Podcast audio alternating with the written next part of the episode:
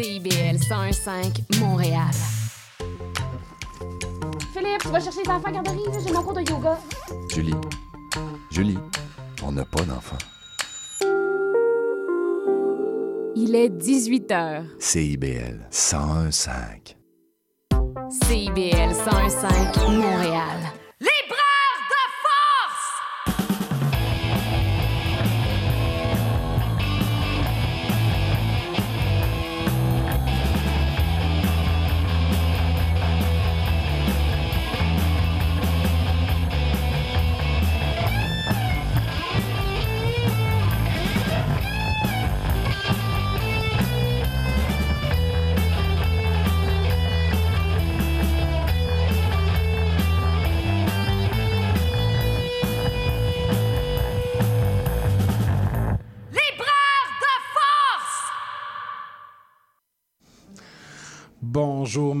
En pleine chaleur en ce jeudi 6 juillet, émission 238 et bienvenue à, ben pour l'été, libraire de plage. Euh, Je pense que ça vient littéralement avec la température. D'ailleurs, tout le monde aujourd'hui me dit que j'avais la chemise de l'emploi, la chemise pour la journée, chemise blanche avec des palmiers oranges. Donc, euh, si vous voulez voir ça, vous pouvez toujours passer devant les vitres du studio sur Saint-Laurent. On est là jusqu'à 20h. Aujourd'hui, J'ai deux chroniques euh, en dernière partie d'émission, un chroniqueur et une chroniqueuse. Et aujourd'hui, ben, vous savez, libraire de plage, le concept, un sujet thématique avec des invités, table ronde. On fait ça très, très estival, euh, très festif, euh, très libre. On va discuter de tout.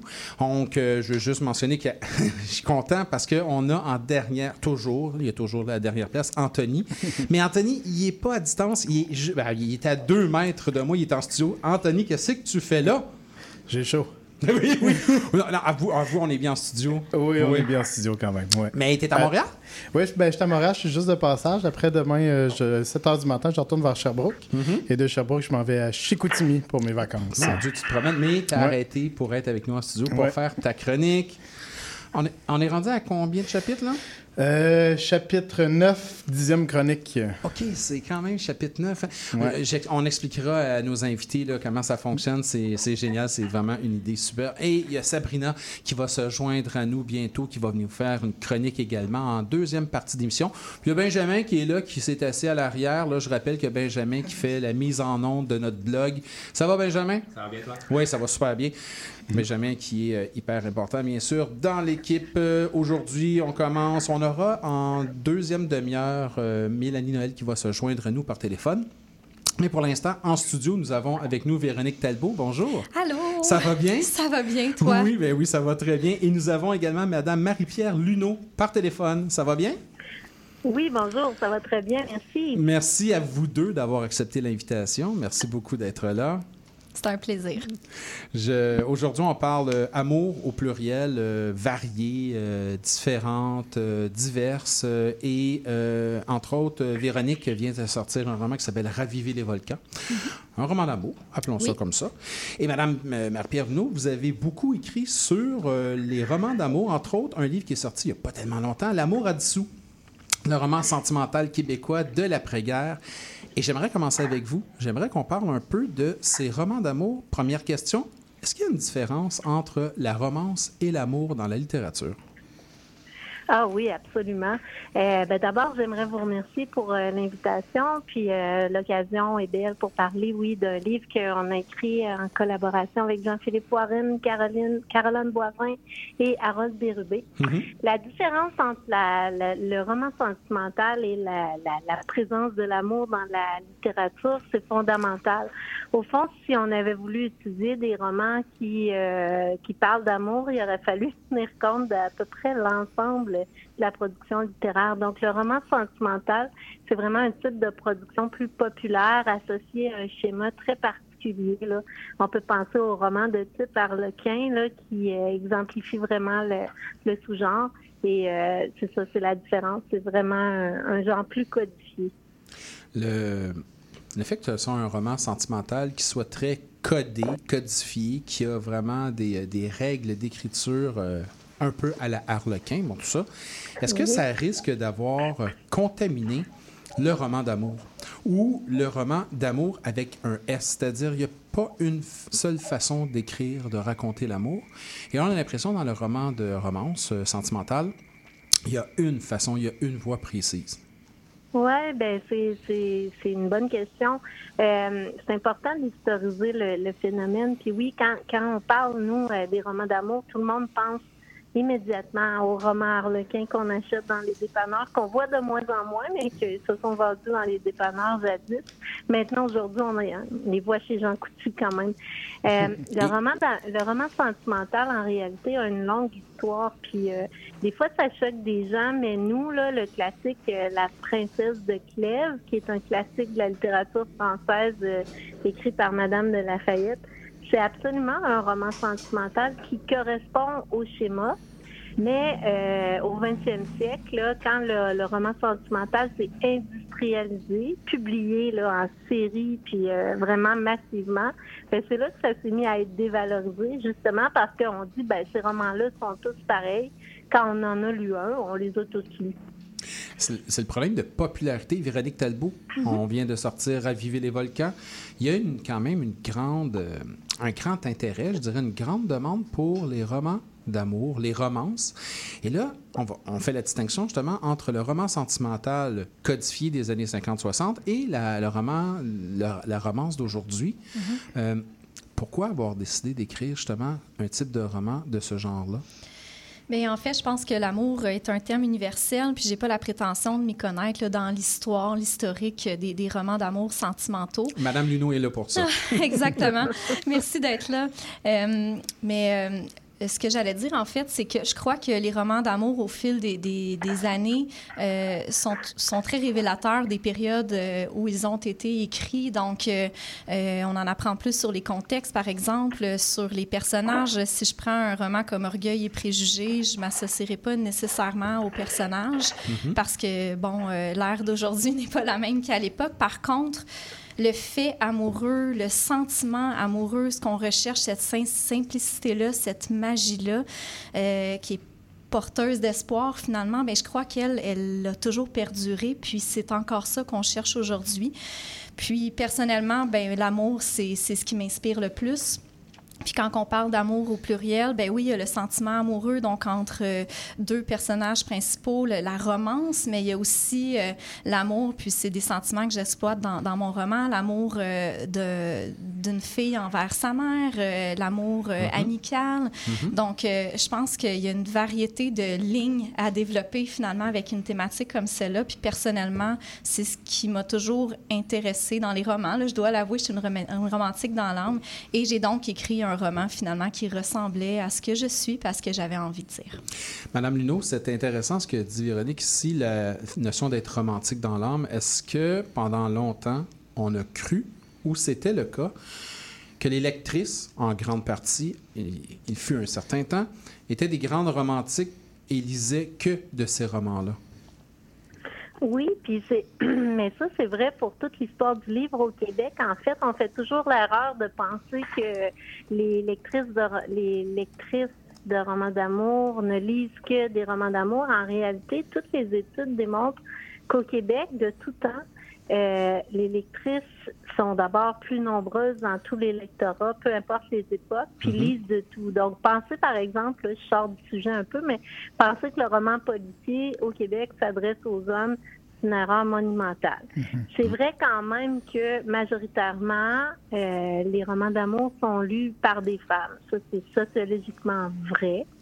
Euh, ça a contribué aussi à la dévalorisation de, de la thématique de, l'amour parce que parce que c'est fait par des femmes pour des femmes. Donc, euh, c'est vraiment euh, ce qui a colonisé le plus bas de l'échelle de la littérature, alors que, comme on vient de le dire puis de le voir, c'est un c'est un moteur très riche. Puis je, l'ai dit d'emblée, puis je suis d'accord avec avec ce qui vient d'être dit, c'est que sans l'amour, la littérature, il en reste plus là, ou à peu près.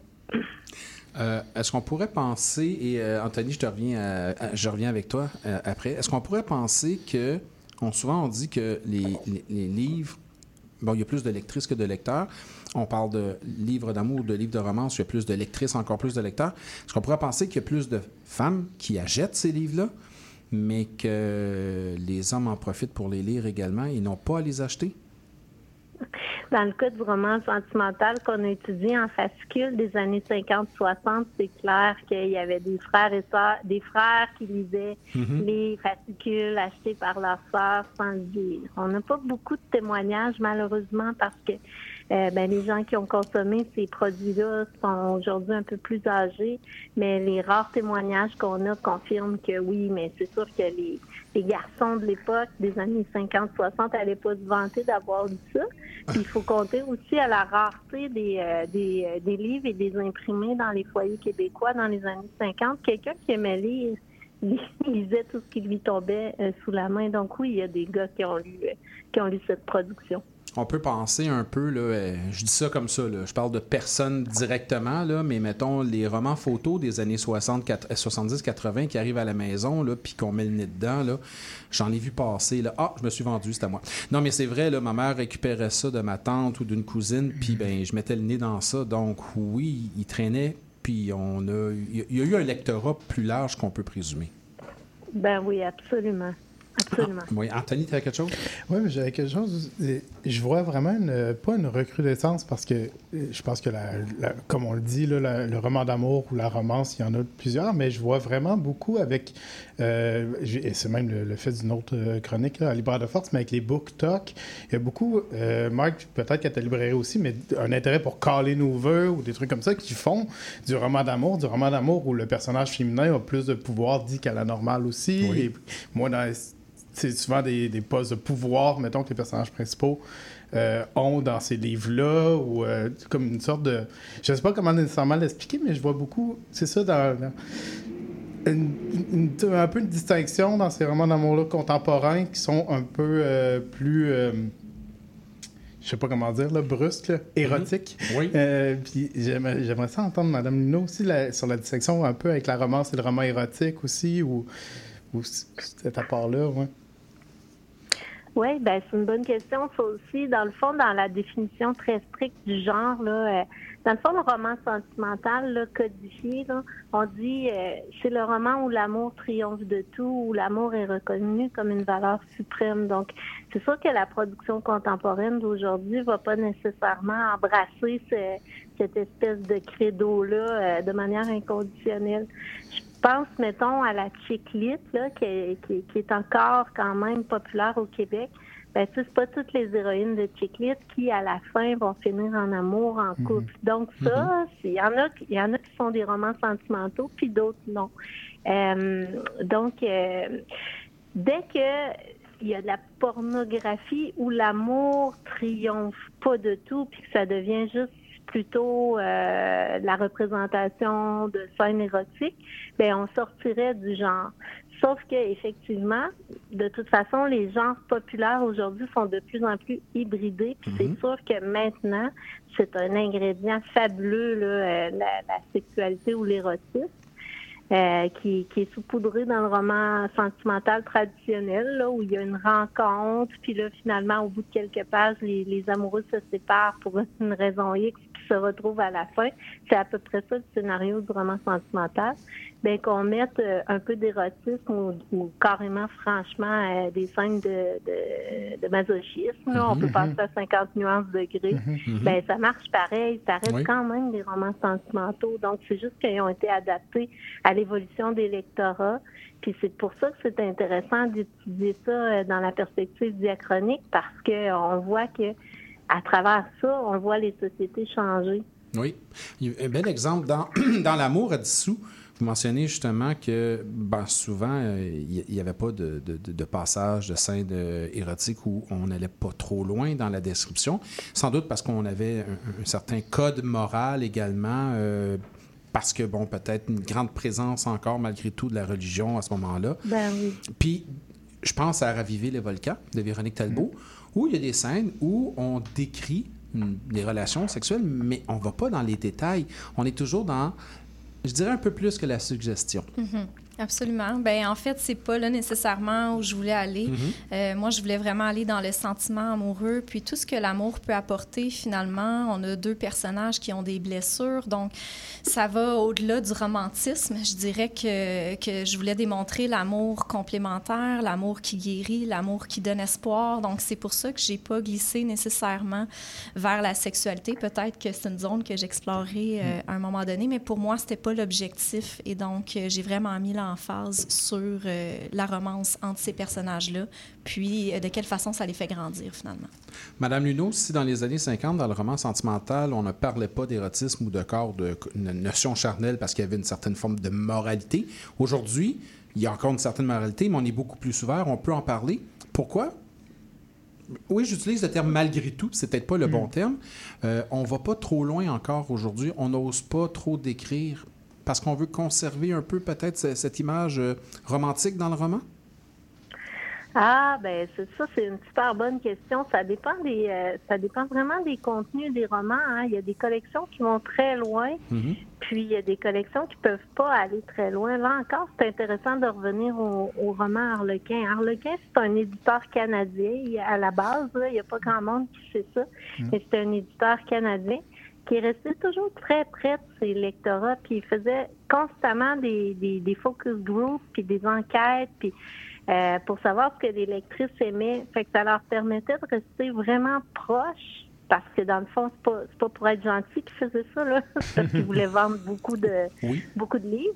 Donc, ils veulent rester proches. Donc, quand on, on, a- on regarde encore aujourd'hui l'offre éditoriale d'Arlequin dans les différentes collections, il y a des collections qui sont restées complètement là, traditionnelles, qui refusent d'aller dans la sexualité, puis d'autres qui sont vraiment audacieuses, puis de plus en plus.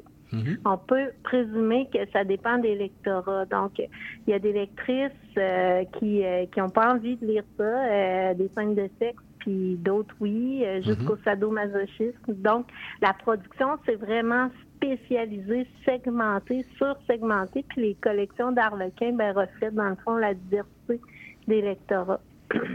J'ai. euh, j'ai- ah, Anthony? Sur les, sur les livres de Hugo Pointe, justement, où il publie euh, Colin Hoover, que je parlais, il y a euh, euh, un dessin d'une femme euh, comme nue de- d'une gradation de 1 à 3 pour dire jusqu'où va la sexualité, pour avertir la- la- le lecteur ou la lectrice, finalement. tu sais. Ah, Comme dans certains livres d'horreur pour enfants ou euh, les lunes euh, à la courte échelle, mais là, c'est pour l'érotisme pour adultes. Ah? Ça, j'avais même pas remarqué. Tu vois tout, toi. Il me fait Quand des on, yeux. quand, J'en vends beaucoup. quand on pense au, euh, Oui.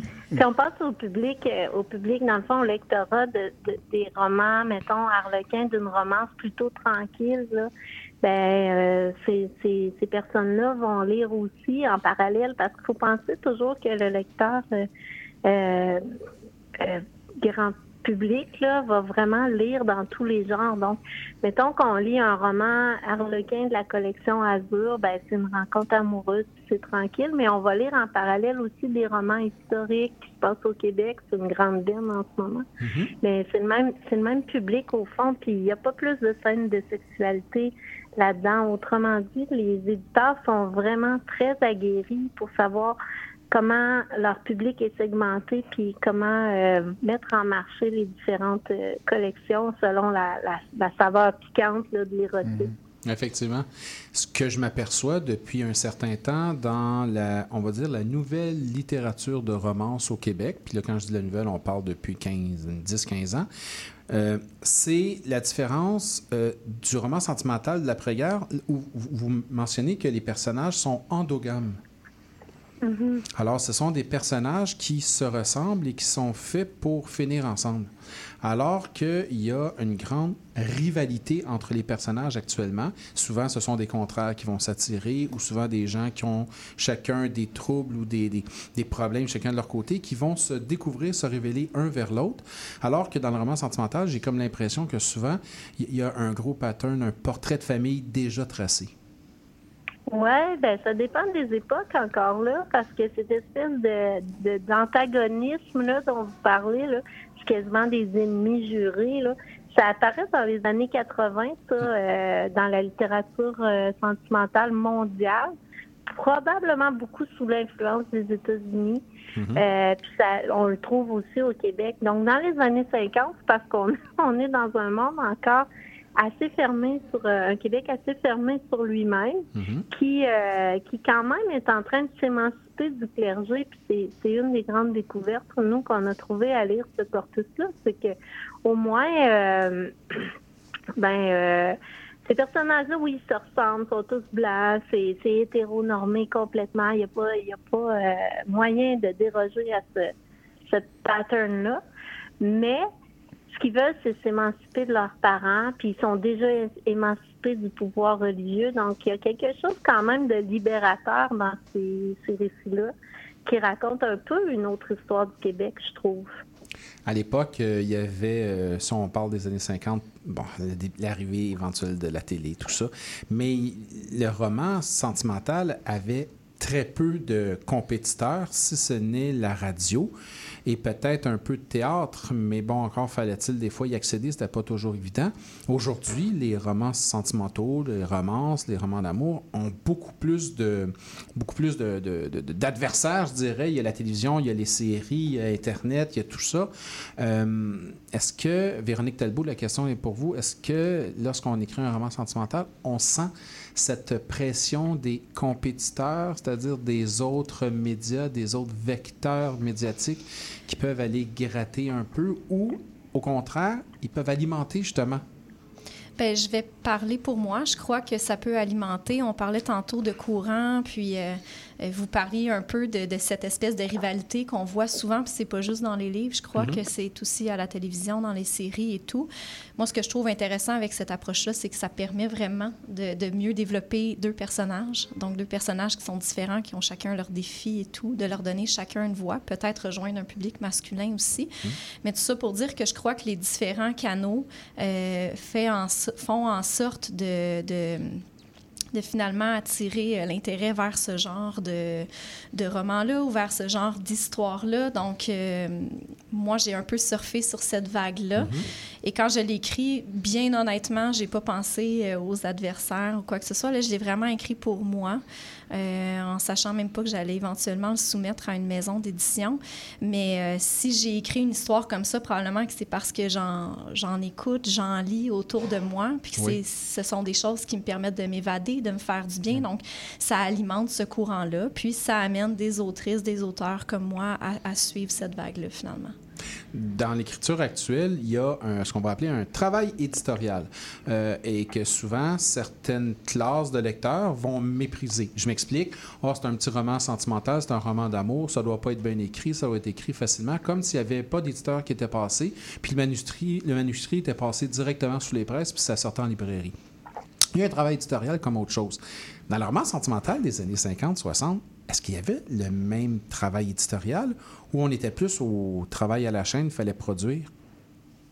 Euh, ben D'abord, j'ai un petit, euh, petit éditorial à faire là-dessus. Oui. C'est vraiment un préjugé envers la, la littérature grand public euh, que c'est mal écrit, mais il n'y a rien de plus faux au monde. Mhm. Est-ce que est-ce qu'on peut dire que, mettons, un roman de Stephen King, c'est mal écrit? Est-ce qu'on peut vraiment dire ça? Non, Mhm. parce que euh, c'est juste un- une autre forme de discours. C'est sûr que si on cherche à, marquer la littérature pour la pérennité, puis faire euh, une œuvre complètement euh, audacieuse, on va écrire, euh, on va inventer des, formes. Mais en régime grand public, la communication litté- littéraire, c'est au contraire d'être super efficace. Donc, les romancières harlequins, pour prendre encore cet exemple-là, savent écrire. Et le travail éditorial est très bien fait, dans le sens que euh, il faut absolument que la communication soit efficace, que la phrase soit claire, euh, que donc c'est pas mal écrit, c'est écrit autrement, c'est écrit pour d'autres visées. Donc euh, ça, c'est un préjugé que j'essaie de combattre beaucoup. Et vous Parce que bien. souvent, les, les éditeurs euh, grand public euh, ont vraiment des bonnes équipes éditoriales là, qui font un travail de révision minutieux. Donc ça, c'est quelque chose à combattre.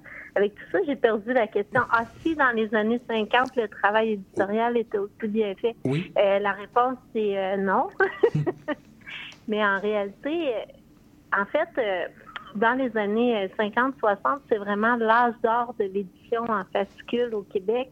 il va avoir, pendant cette période-là, qui correspond plus ou moins à 20 ans, là, euh, il va avoir 11 000 romans de 32 pages qui vont être publiés par 66 éditeurs. Donc, c'est vraiment une production colossale. Wow. C'est une période d'ébullition.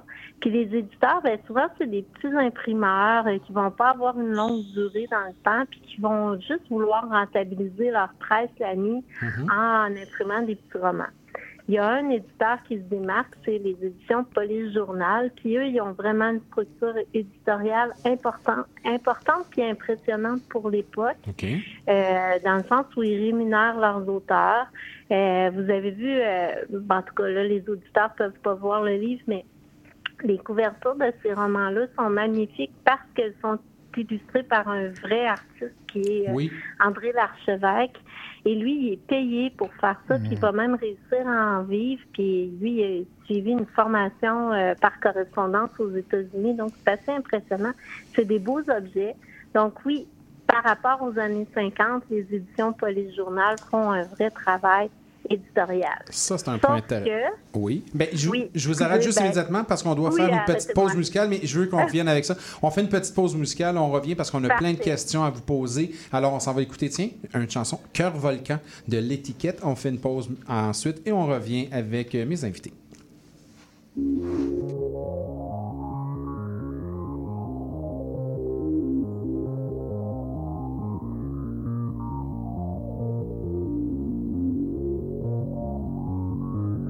Il y a tout ce que tu voudrais dire, il y a tout ce que tu voudrais faire, il y a tout ce que tu voudrais taire, et qui ne cesse de dire. Il y a maintenant ce silence qui parle pourtant si fort et qui se mord à l'absence, toujours et encore. Quand feras-tu de ce cœur volcan quand jaillira enfin la vie. L'éruption des envies qui explosent, quand feras-tu dire Quand feras-tu de ce cœur volcan quand jaillira enfin la vie?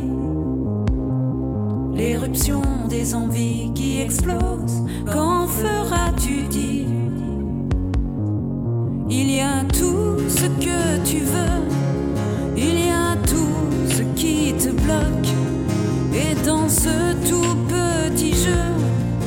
serais-tu pas moitié morte, endormie sous la lave froide, comme la saveur de tes joues L'audace a pourtant toutes les cartes, si tu les prends sur ton parcours.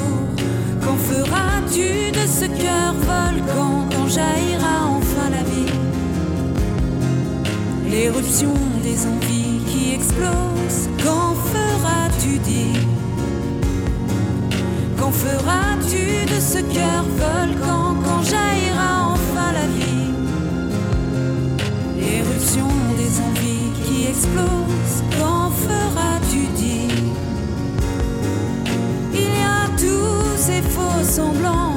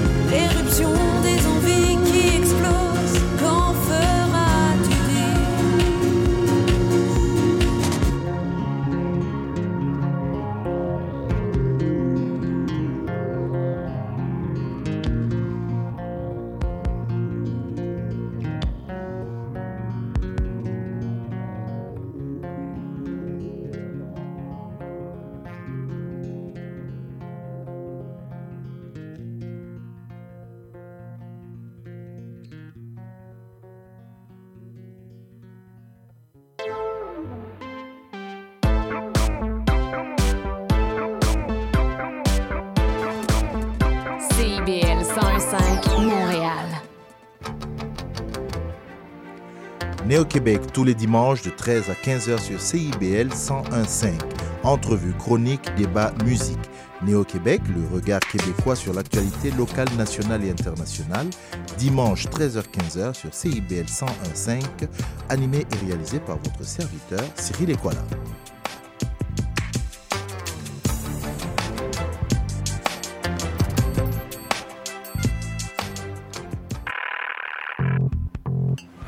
Radar, c'est l'émission qui fait le tour de l'actualité culturelle et artistique émergente à Montréal. Art visuel, cinéma, musique, théâtre, ne ratez rien. Sous le radar, c'est tous les vendredis, en direct de 17h à 18h sur CIBL 101.5. CIBL.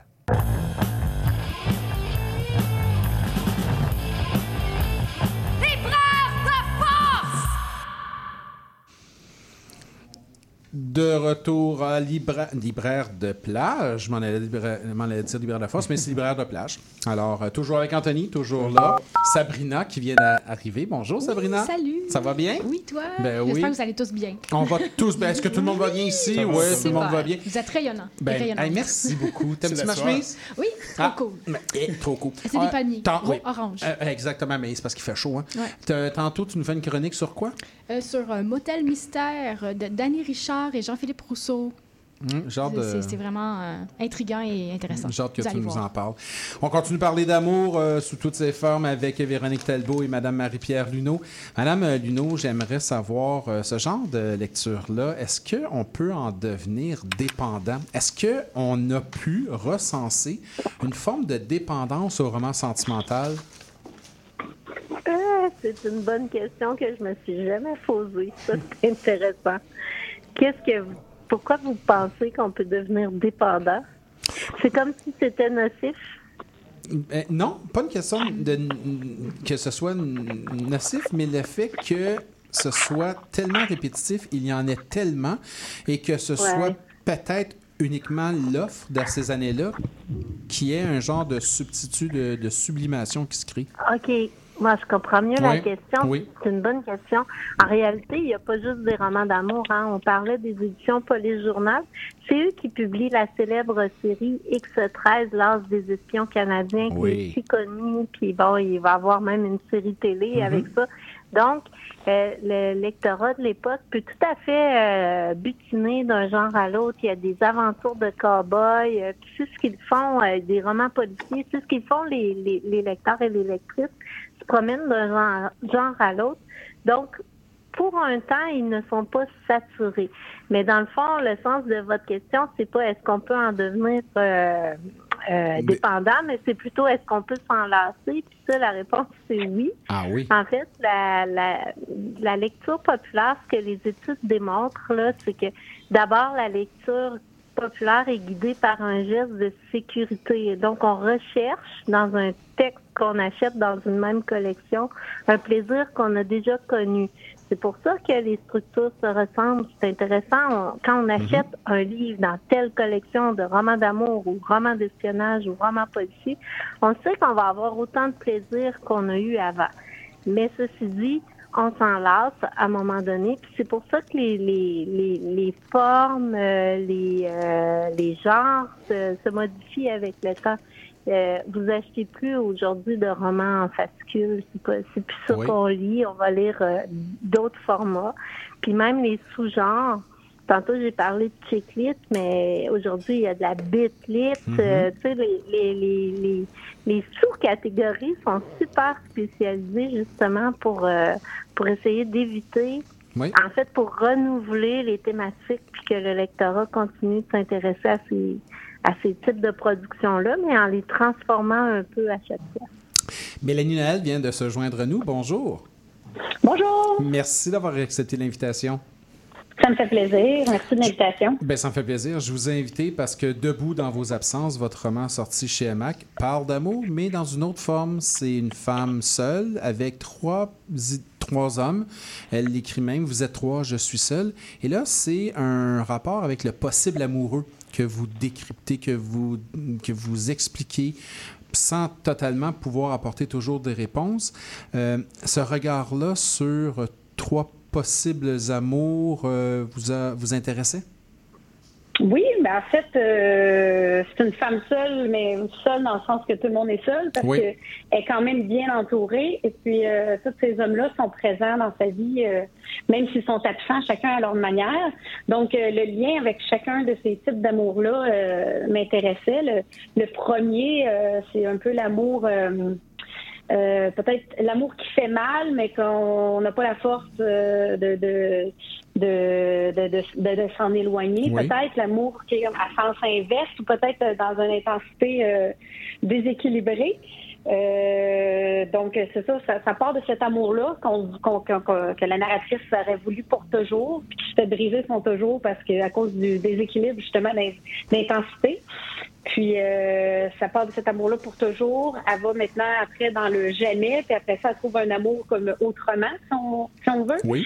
Fait que ça, c'est trois types d'amour euh, amoureux qu'on découvre dans, dans le roman, mais aussi d'autres formes d'amour. Euh, Il y a l'amour euh, avec le père dans, qui, qui, est- qui est décrit euh, dans le livre, puis qui le père, puis l'amour pour le père, qui a un, grand impact sur euh, les décisions de la narratrice, les chemins qu'elle va prendre, puis peut-être la forme d'amour qu'elle a reçue d'un père présent qui, qui, qui, qui fait partie de son quotidien, mais en même temps qui est toujours ailleurs dans sa tête. Donc, c'est une forme d'amour euh, qui, qui regarde peu, qui, qui ignore, qui est indifférent, ben, va influencer le type d'amour peut-être euh, qu'elle va chercher euh, plus tard, là, euh, la narratrice, si on veut. Oui.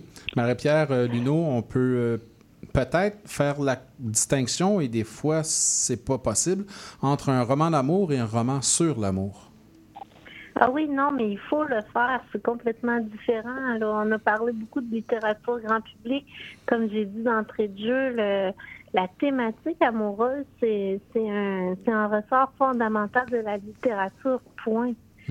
C'est c'est super intéressant qu'on soit ici avec deux euh, autrices qui, euh, qui thématisent l'amour parce que ça, c'est fondamental. Puis, euh, ce que nous, on étudie, c'est un genre bien codifié. Là. Oui, il faut faire la distinction. En fait, c'est pas si compliqué à faire. Oui. C'est Mél- ça. Mélanie Noël, dans votre roman, euh, les, euh, les sections sont divisées par moi, toi, l'autre. Euh, vous, vous prenez la voix de plusieurs, vous utilisez la voix de tous vos personnages qui se répondent. Ça vous permet justement, comment je pourrais le dire, ça vous permet justement de, de rendre pluriel ou de rendre plus variable justement le sentiment et l'expression amoureuse? Oui, mais en fait, tout le roman euh, s'adresse au toi, qui est comme l'amour euh, euh, qui n'a pas été vraiment vécu, donc un amour qui, qui, qui peut être idéalisé, mais évidemment. Il n'a Mhm. pas, il a pas été testé par le quotidien, je te dirais, euh, cet amour-là. Donc, euh, c'est assez facile de, de, de, de le faire durer à travers le temps, mais c'est aussi un amour comme forme euh, d'une bouée, euh, justement, au quotidien, puis un, refuge, puis une fuite qu'on peut faire vers là. Mais c'est ça, tout, même si les chapitres sont divisés à l'autre, qui est euh, l'amour brisé, Mhm. euh, l'amour qui a fait mal, après ça, tu as, l'amour euh, Maxime, qui est le, le mari, Euh, mais tout le roman, dans le fond, raconte à cet amour-là que, que la narratrice est passée à côté, même si c'était peut-être celui le, le plus simple, peut-être, ou le plus tendre, ou le plus...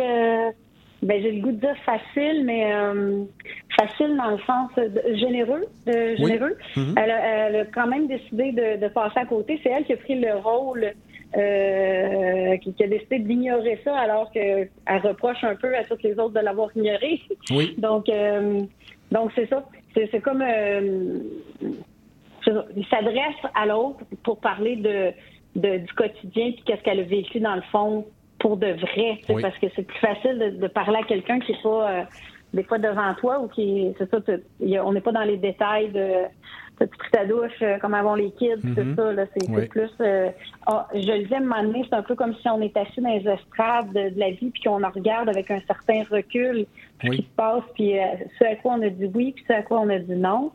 Puis, euh, puis c'est ça. Donc, J'aime l'expression l'amour testé par le quotidien parce que dans, Mhm. Ra- dans Raviver les volcans, Véronique Talbot, c'est un peu ça que les personnages d'Alex et de Lucas vont faire. Ils vont tester le quotidien, justement. Oui, absolument. Euh, c'est en apprenant à se côtoyer. De un, bon, ils n'ont pas la même vision face à l'amour l'un et l'autre. Puis je pense que le fait de se rencontrer euh, des années plus tard dans, dans un autre contexte, de un, va les amener à changer leur regard sur l'amour, changer le regard sur ce que ça peut apporter au quotidien. Puis encore là, je parle pas juste de l'amour amoureux.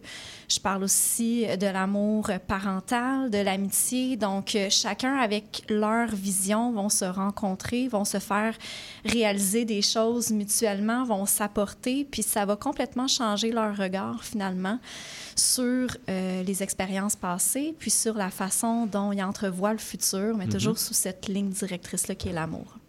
Madame Luneau, euh, cette, cette notion-là, justement, de, de, comment je pourrais dire, de rapprochement ou de tester le quotidien, euh, le roman sentimental, il était justement là pour s'éloigner du quotidien. Ça permettait justement une lecture, euh, une évasion. Oui et non. Là, si on se reporte encore au petit, euh, au petit fascicule des années 50-60, il y a une, euh, une adéquation avec la réalité des jeunes de l'époque qui est quand même étonnante. En Mhm. fait, c'est sous forme de fantasme quand même, là, parce que tous ces romans-là se passent à Montréal ou à peu près.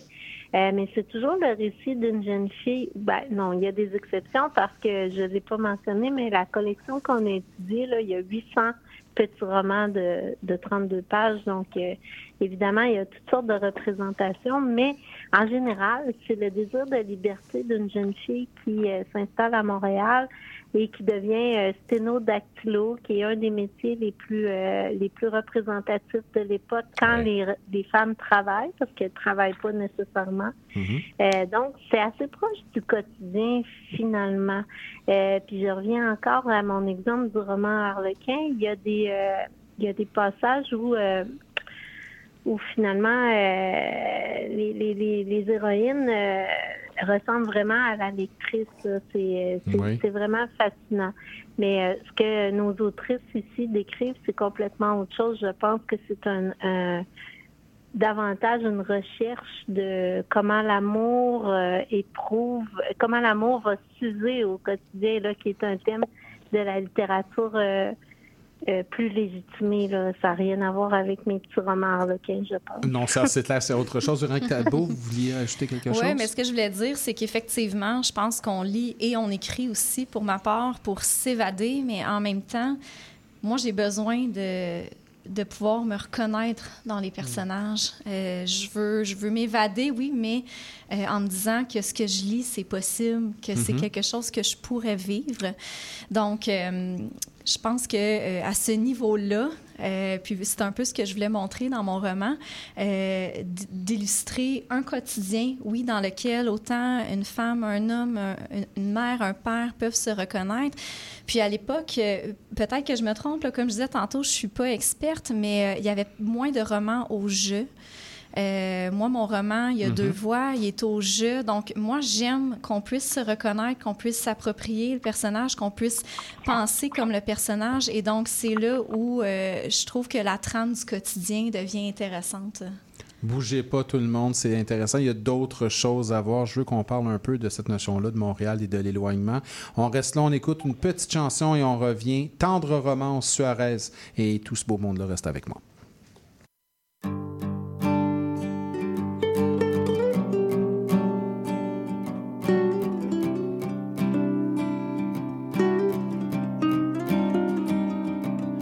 Pas trouvé d'autres bras aussi bons que les tiens. Je n'ai vu dans aucun visage le reflet du mien. On me dit qu'un jour ça viendra, qu'un beau matin, sans le savoir, je t'aurais zappé, t'aurais effacé, mais faut le vouloir. Depuis je suis dans le regret de toi, de nous, ma chère, ma tendre. Dis-moi où tu en es, je voudrais comprendre.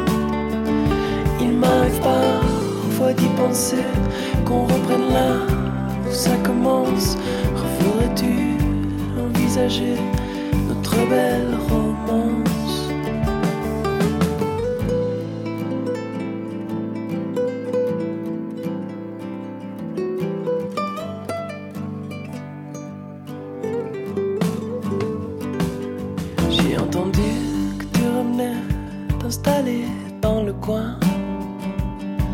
Cet appart minuscule, pas très loin du mien. Il m'a semblé t'apercevoir dans ce resto qu'on aimait tant, mais étais-tu seul Je n'ai pas osé regarder plus loin. Depuis je suis dans le regret de toi de nous, ma chère ma tendre, et toi dis-moi où tu en es, je voudrais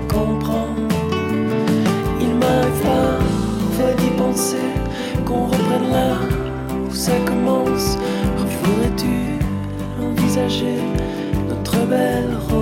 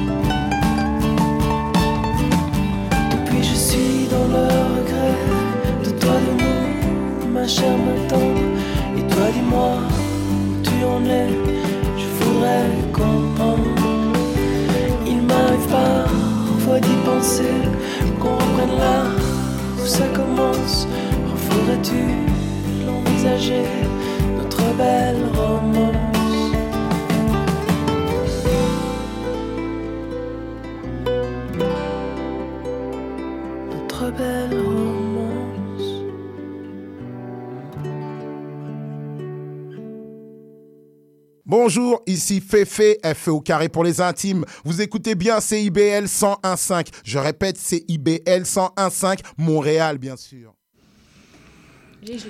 De retour à Libraire de plage, Sabrina est là, Anthony est là, je suis toujours avec Véronique Talbot. Vous voyez, on a du plaisir en studio. Véronique Talbot, Mélanie Noël et Marie-Pierre Duno. Mélanie Noël, je m'adresse à vous. je m'adresse à vous. Ouais, mais vous êtes par téléphone, mais vous devez sentir justement notre plaisir en studio parce que vous êtes là également avec nous par téléphone. Euh, Mélanie, euh, Mélanie Noël, le choix de prendre euh, la version où un personnage s'adresse à un pour parler de l'autre. euh, en, sortant un peu, je dirais, des, des modes conventionnels, ça permet justement de parler de l'amour un peu différemment, avec un ton, je dirais, peut-être un peu plus euh, personnalisé, disons. Oui, oui, oui. Euh, ben moi, c'est comme ça que ça- je l'ai senti que ça sortait le mieux. Mhm. Donc, euh, d'essayer de, de- de- d'avoir quelqu'un ou as une idée de, de qui on écrit. Puis en même temps, euh, le, le livre le dit un peu aussi, là, euh, quand on écrit à quelqu'un, on s'écrit toujours un peu à soi-même, puis on fait des constats. c'est qu'il n'y aurait pas nécessairement euh, été obligé d'être destiné à quelqu'un, que ça nous fait réfléchir, puis on comprend des, des, des choses sur ce qui nous est arrivé. Donc, euh, l'écriture est aussi, c'est ça, une forme de, de, de, de moyen de se libérer de notre histoire, ou de l'apprivoiser ou d'apprivoiser les, les parties plus sombres euh, qu'on a rencontrées ou euh, qu'on a vécues. Donc, euh, moi, je l'ai, euh, j'ai choisi cette forme-là. C'était instinctif. je Oui, et je, et je le vois aussi un peu comme des fragments amoureux, c'est-à-dire que, oui, per- bien sûr, la narratrice n'arrive pas directement à tout tout composer et tout recomposer de ces différentes amours qui sont, qui sont variés, qui sont, euh, qui sont distincts, euh, qui se mêlent parfois. Et là, je voyais ça comme des fragments amoureux. Puis l'esprit, ben, des fois, n'est pas toujours logique. Donc, nécessairement, il y a des parcelles, des bribes euh, de mémoire, de quotidienneté, justement, et de jamais, comme vous avez mentionné. Oui. Oui, ben c'est ça. C'est parce que quand on part avec l'idéal du toujours, euh, j'ai l'impression que tout le monde euh, naît avec un, un toujours auquel on croit, mais je, je crois que ce toujours-là va toujours finir par se se faire briser parce que parce que ce qu'on voudrait pour toujours que ce soit, ben, on parle dans les liens, là, euh, Oui. les liens d'amour, euh, pas nécessairement amoureux, là, mais justement euh, parental, euh, amical, amoureux.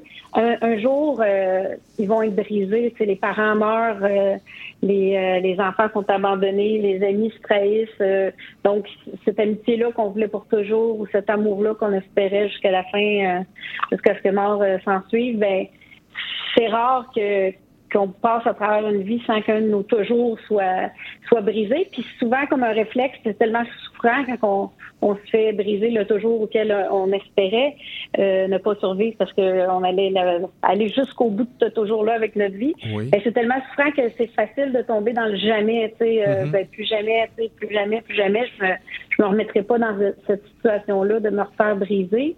Puis euh, ça dit un peu, tu sais, euh, on meurt juste une, ben, euh, on, on meurt juste une fois de, de, de, de- où il y, y a juste un toujours duquel on pourrait mourir. Après, soit qu'on nous en parle, soit qu'on y croit plus. Mhm. Après ça, les toujours deviennent un peu des, ben, pour le moment, tant que ça fait mon affaire, tant qu'on est heureux.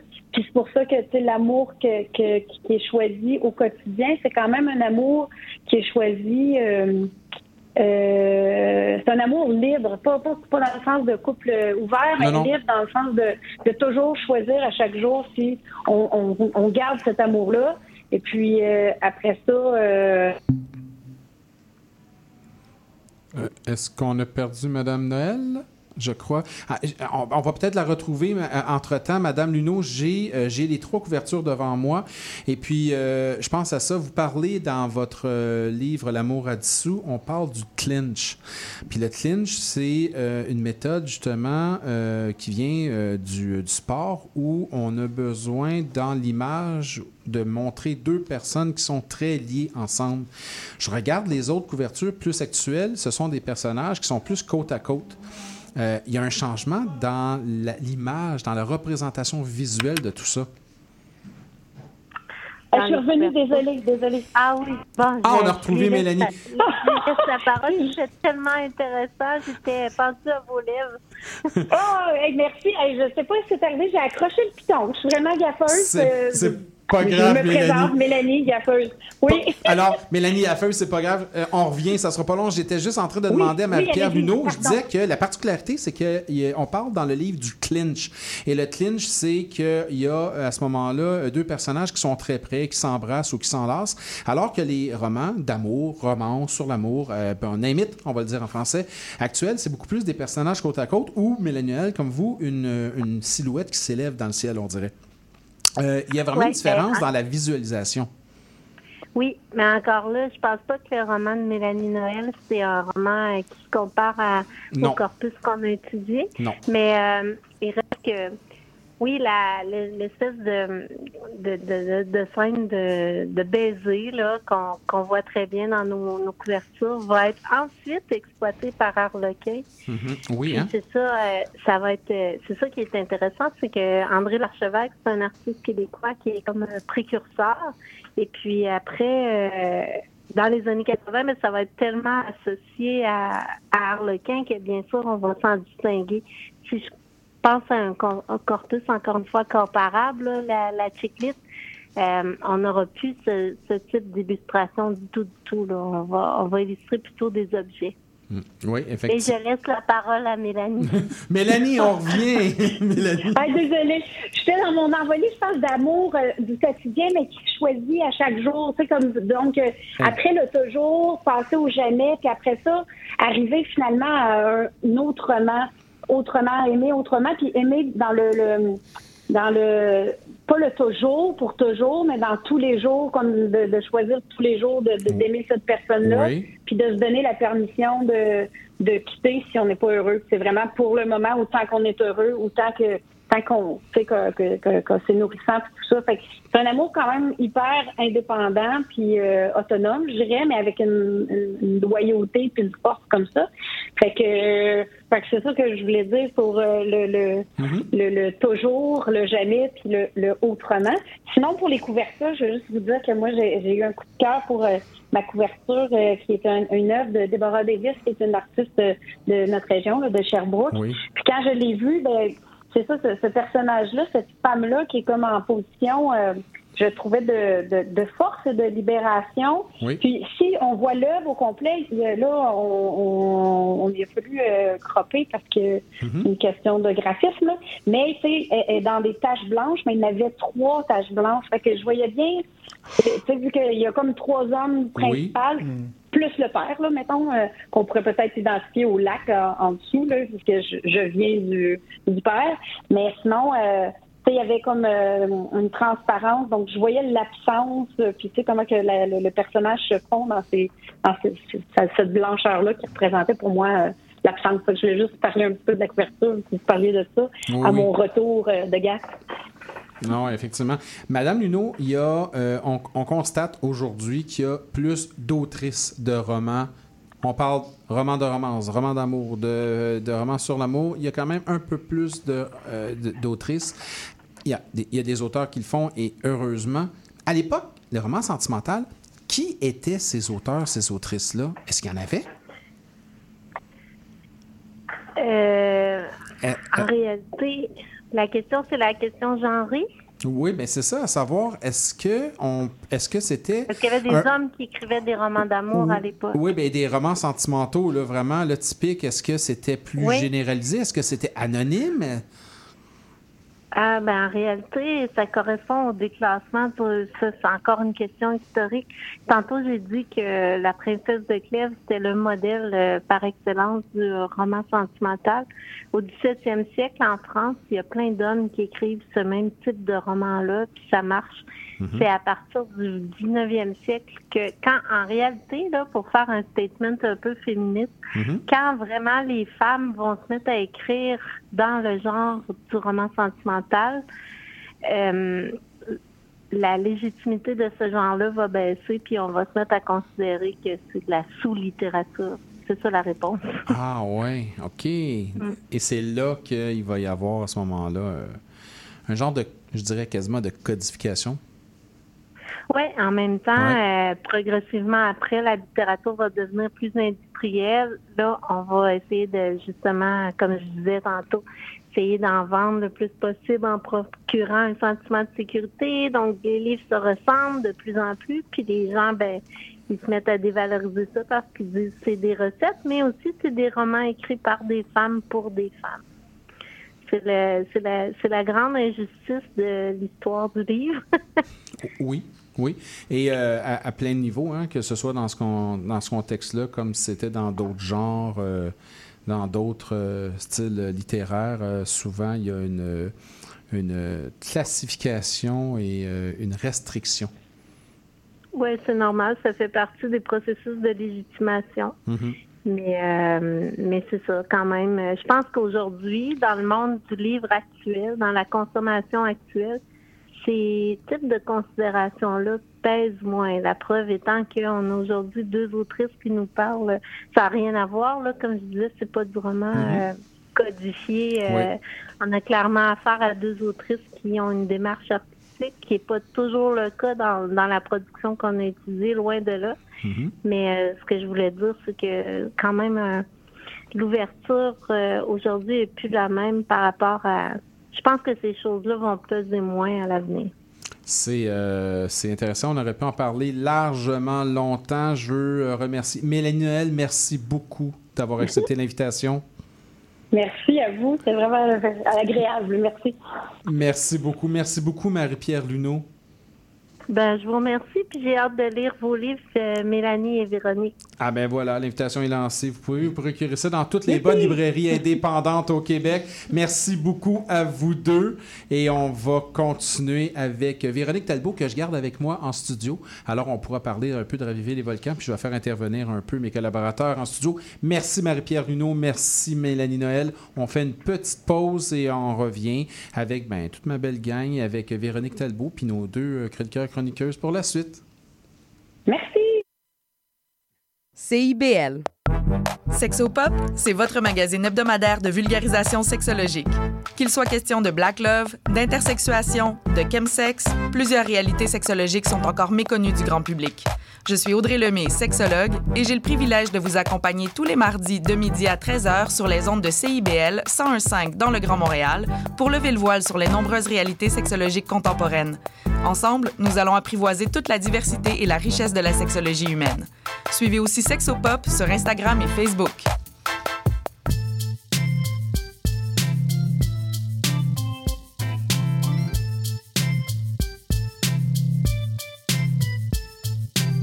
CIBL 101.5 Montréal.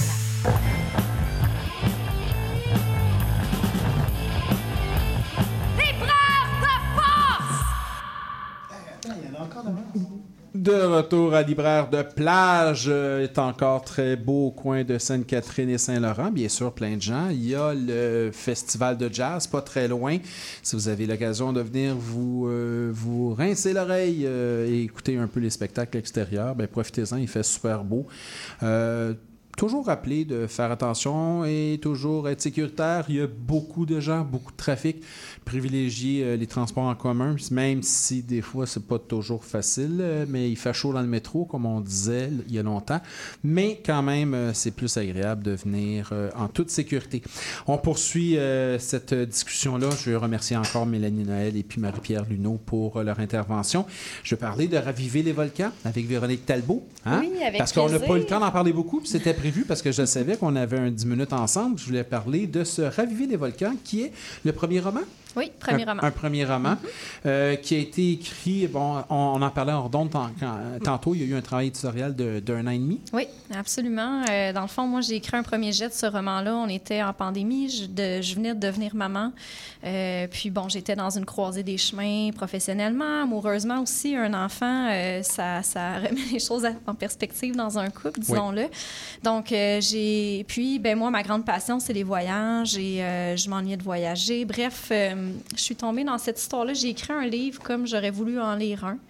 Et je l'ai fait pour moi, d'abord et avant tout. Puis c'est les encouragements des gens autour de moi qui m'ont porté à le soumettre euh, à la maison d'édition Urtubise. Mhm. Donc euh, c'est de là que c'est parti. Puis oui, ça en est suivi un travail euh, éditorial de longue haleine. En même temps, j'ai adoré cette expérience-là. Mon éditrice a su m'amener vers des chemins extrêmement intéressants. C'est comme si j'avais monté une montagne, mais sans jamais m'essouffler. Euh, puis tantôt, euh, on parlait de, de, de l'amour euh, sous divers formats à la télévision et tout. Puis euh, oui, c'est facile de tomber dans les clichés. Et je dirais que le plus grand apport de mon éditrice, ça a été justement de m'éviter de tomber dans ces clichés-là, Mhm. de développer ma propre voix, puis de raconter l'amour, mais autrement, à ma façon, à ma couleur. Parce que ce serait facile de tomber dans le cliché. Oui. En même temps, ça doit être difficile de l'éviter. De passer à côté. C'est parce que quand on parle d'amour en littérature, ça existe depuis mille ans. là. C'est vieux. Là. Mhm. Un des premiers, premiers, premiers romans qui s'appelle La Bible a un livre qui s'appelle Le Cantique des Cantiques. Oui. Puis après, ben, il y a plein de choses qui se sont écrites sur l'amour, l'amour, l'amour. Rendu en 2023 aujourd'hui, oui, on veut pas faire tomber dans le cliché, mais quand la rue est trouée, mais vraiment trouée, là, c'est pire qu'une rue de Montréal, ben c'est difficile de mais à un moment donné, ben oui, m'a choisi un trou, m'a tombé dedans quand même. C'est sûr qu'une histoire d'amour reste une histoire d'amour. Je pense que ce qui est intéressant, c'est d'utiliser l'amour pour explorer d'autres thématiques. Euh, puis, entre autres, moi, le premier jet de mon roman, il y avait seulement qu'une voix. Et euh, c'est mon éditrice qui m'a dit Tu as un personnage ultra intéressant, qui a des défis, je pense que tu pourrais l'explorer davantage. Puis je me suis demandé, mais comment je pourrais? Et c'est là que je me suis dit, je dois lui donner une voix ce personnage masculin-là aussi. Et donc, oui, il est question d'amour, mais il est question aussi de deuil, euh, il est question de résilience, il est question de santé mentale. euh, donc, de relations euh, parents-enfants, euh, d'amitiés qui se brisent, d'autres qui se reconstruisent. Alors, euh, oui, je suis d'accord avec vous de dire que c'est difficile de réinventer l'amour, je vais dire ça comme Oui. ça. Par contre, le contexte dans lequel naît l'amour, les, les- les personnages, leurs défis, puis toutes les voies qu'on peut explorer autour de ça, je pense que ça, il y a moyen de sortir un peu des sentiers battus.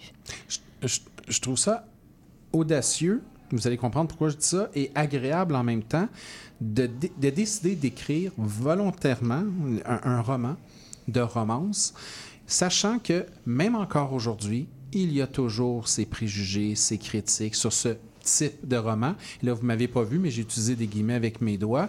Euh, parce qu'il y a plein de gens qui vont dire, ouais, mais comme on disait tantôt, et ma- Madame Marie-Pierre Luneau se bat contre ça, et on sait, deux libraires dans la place, on se bat contre ça. Euh, c'est pas de la sous-littérature, c'est une littérature différente.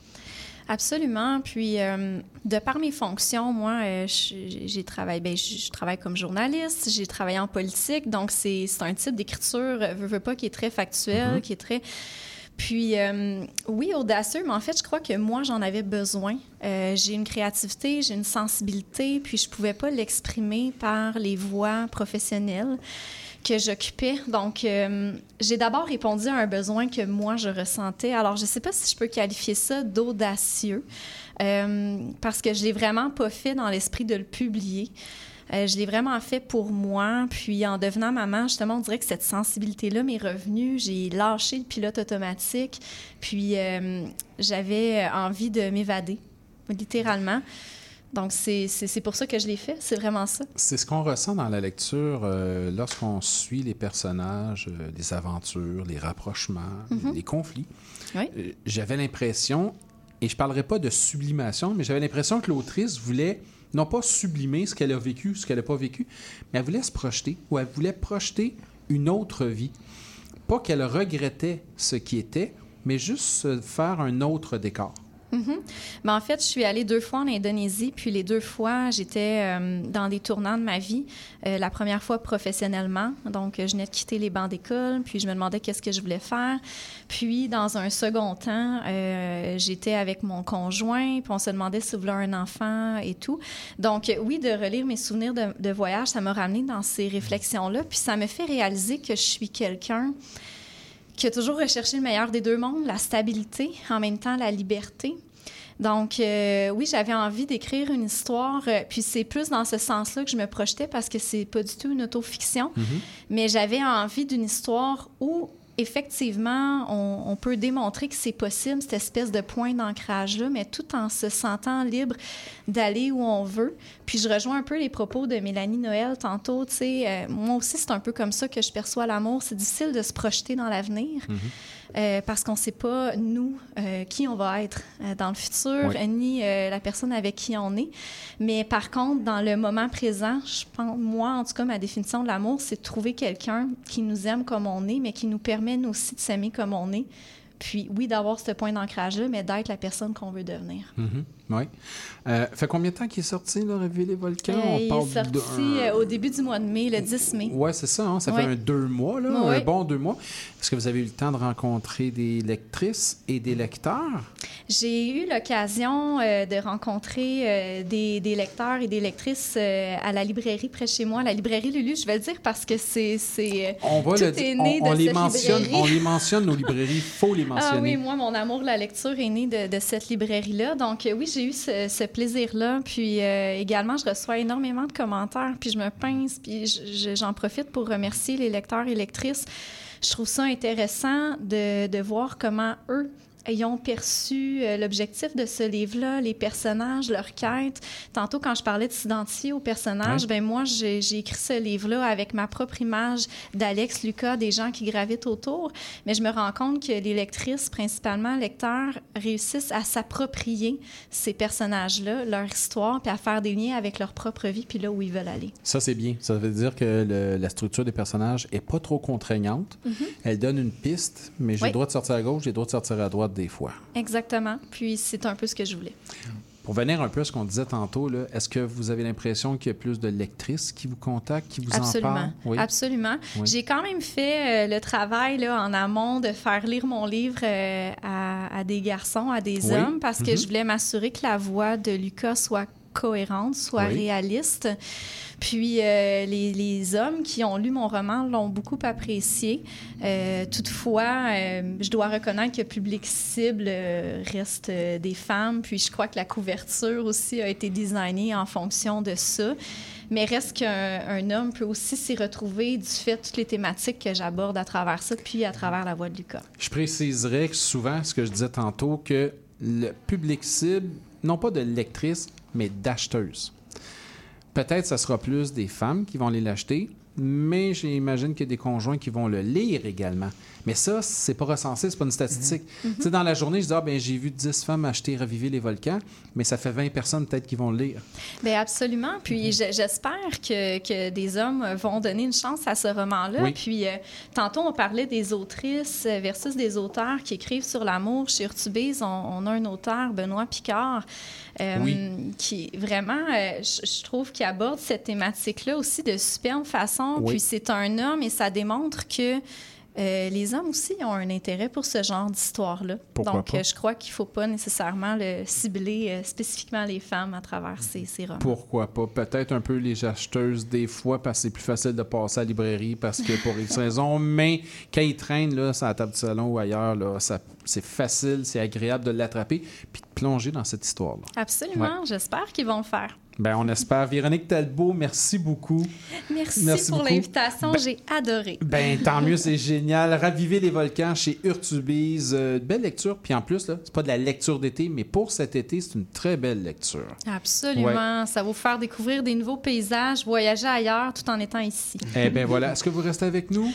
Malheureusement, je dois quitter. J'ai un autre chapeau, celui de, de maman, donc je vais aller retourner euh, retrouver ma petite fille. Mais merci encore. Pour Ça me fait extrêmement plaisir. Merci beaucoup. On se revoit une prochaine fois. Le prochain. Absolument. Le Ben- prochain ben oui, là, vous me donnez une motivation Ben voilà. supplémentaire. Bon, ben c'est beau. Dans un an, jour pour jour, c'est un Excellent. on se donne un peu plus de temps, mais vous êtes toujours la bienvenue. Merci mille fois. Merci beaucoup. On va aller écouter une chanson. Tiens, ça va nous introduire progressivement pour la chronique de Sabrina, Creep Motel. Oh. Puis on revient tout après.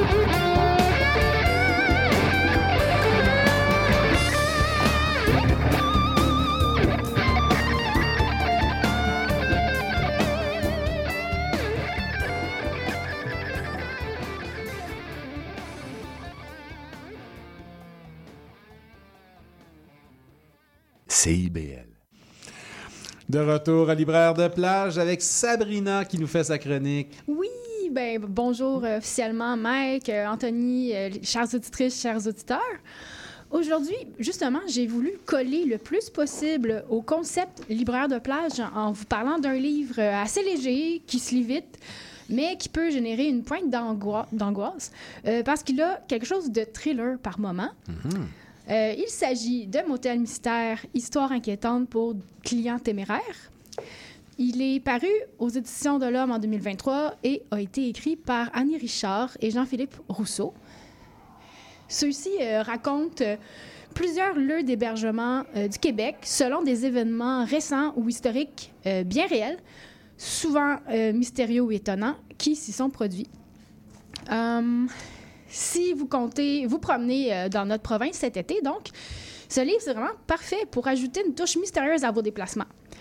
Si vous, si vous, euh, soit vous prendrez plaisir à vérifier si les hôtels et motels cités existent toujours et s'ils correspondent à l'image lugubre ou bizarre que vous en étiez faite en lisant Motel Mystère, soit euh, vous vous surprendrez à imaginer le passé de tous les autres endroits de villégiature où vous irez. Euh, quel secret peut receler euh, telle, telle ou telle adresse? Eh bien, Annie Richard et Jean-Philippe Rousseau ont beaucoup travaillé là-dessus dans leur ouvrage. Bon, avant de plonger, je veux présenter cette dernière, Annie Richard. Elle a d'abord été intervenante en éducation, puis elle a bifurqué vers la carrière de détective privé, notamment. oui. OK, c'est comme. Ça existe encore aussi. Ben, Pas oui. juste dans les romans. Oui, ben c'est OK. Ouais, ben en fait, c'était que. À ce que j'ai compris, euh, c'était, détective privé pour aider les familles victimes de crimes à trouver les réponses pour s'en sortir, pour comprendre ce qui s'est passé. OK. Parce que c'est une manière, dans le fond, de quand on vit quelque chose de traumatisant, c'est une manière de guérir le fait de comprendre ce qui Oui. s'est produit. Oui, effectivement. C'est pas Euh, elle aussi qui était détective privée avec Anaïs Bar- Barbeau-Lavalette pour la femme qui fuit. Euh, je sais qu'Anaïs Barbeau-Lavalette avait fait appel à une détective privée Ça, j'en ai pas entendu parler, mais, je- Mais bon, en fait, c'est ça, vous la On connaissez. va fouiller, on va donner une réponse. Vous me direz. Mais sinon, euh, vous la connaissez peut-être parce que elle a participé à l'émission, c'était l'animatrice, l'émission sur ta rue qui, qui avait été diffusée sur Canal D en 2020-2021. Puis là, elle enquêtait sur les quartiers de célébrités québécoises pour trouver des événements historiques connus ou moins connus qui s'y étaient passés. Puis, euh, plusieurs de ces recherches ont fait l'objet de 12 énigmes judiciaires aux éditions de l'Homme dans le livre La dépoussiéreuse de crime en 2021. Puis, elle a aussi écrit euh, des énigmes pour les enfants avec les tomes de sa série, encore euh, La dépoussiéreuse de crime, dans la collection Enquête aux éditions Dominique et compagnie. Euh, ses titres, c'est Les secrets enfouis en 2023 et Les fantômes du passé en 2022. OK. Mais là, on se rend compte que les mystères résolus ou pas sont vraiment la passion d'Annie Richard. Avant d'en faire des livres, elle a construit son site Internet, aussi titré La dépoussiéreuse de crime, où elle publie ses enquêtes depuis 2018. Euh, la détective y présente euh, des affaires criminelles qui l'ont marquée, puis elle en livre ses impressions. Euh, c'est aussi de là que vient son concept de l'émission sur ta rue, mais sans les vedettes québécoises pour commencer. Ils sont explorés des rues de nos villes actuelles à diverses époques et aussi d'anciens commerces comme Woolworth et Stenberg. Oui. Sur ces... il, y a, il y a quelque chose de nostalgique là-dedans. Ben, j'ai connu ça. oui, moi aussi, en partie. Euh, puis sur ces endroits-là, ben, Annie Richard raconte des faits divers étonnants, par exemple bon, des meurtres, des hold-up et aussi la disparition du chien du chanteur Michel Louvain. Ah, Oui. Il y a de Mon tout. Dieu! Oui, ça, ça, ça me touche encore. Ouais, on- elle n'a pas trouvé euh, si l'affaire avait été résolue. OK, ils n'ont pas trouvé le chien. Hmm, ben, peut-être, mais ça n'a pas été dit dans les journaux. Ouais, pourtant. Donc, Combien- de combien était la rançon? Moi, c'est ce que je veux savoir. ben, j'ai peut-être pas été volé, on le sait pas. On va fouiller, je vais te revenir. Alors, si la dépoussiéreuse de crime a donné lieu à des épisodes de podcast, son blog renvoie par ailleurs directement à la balado-diffusion Rétrocrime. C'est un autre projet d'Annie Richard, produit cette fois avec Jean-Philippe Rousseau. Celui-ci, c'est un créateur euh, de contenu web d'origine française qui a travaillé dans les domaines du droit et de la politique avant de s'intéresser aux communications. Lui et la détec- détective sont deux passionnés de mystères de toutes sortes euh, et ils ont commencé à collaborer en 2019. Euh, Rousseau prêtant main forte à Richard dans ses recherches. En 2020, ils ont créé la balado-diffusion Rétrocrime dont je vous ai parlé, qui a résulté en un livre, celui que je tiens entre mes mains et que je vous présente aujourd'hui. Motel Mystère. Mystère, histoire inquiétante pour clients téméraires. Pour ces deux auteurs-là, euh, qui sont vraiment des, des fouineurs euh, professionnel, il s'agit d'éplucher méthodiquement les archives de journaux, des revues, des tabloïds, etc., pour y découvrir euh, des histoires intrigantes, puis investiguer sur elles jusqu'à en être satisfait. Pour suivre l'évolution d'une histoire intéressante, il fouille dans les moteurs de recherche des archives, surtout à la BANQ ou Bibliothèque et Archives nationales du Québec. Euh, puis, ils vont de périodique en périodique en- de- et de date en date. Ils ne résolvent pas nécessairement les cas sur lesquels ils ont enquêté, mais ils tentent de les expliquer. Euh, ils lancent des, hyp- des hypothèses assez plausibles avec, euh, au vu de, ce de, nos méthodes d'enquête actuelles Mhm. aussi. Puis, ben, finalement, ils livrent un nouveau point de vue sur ce qui s'est produit.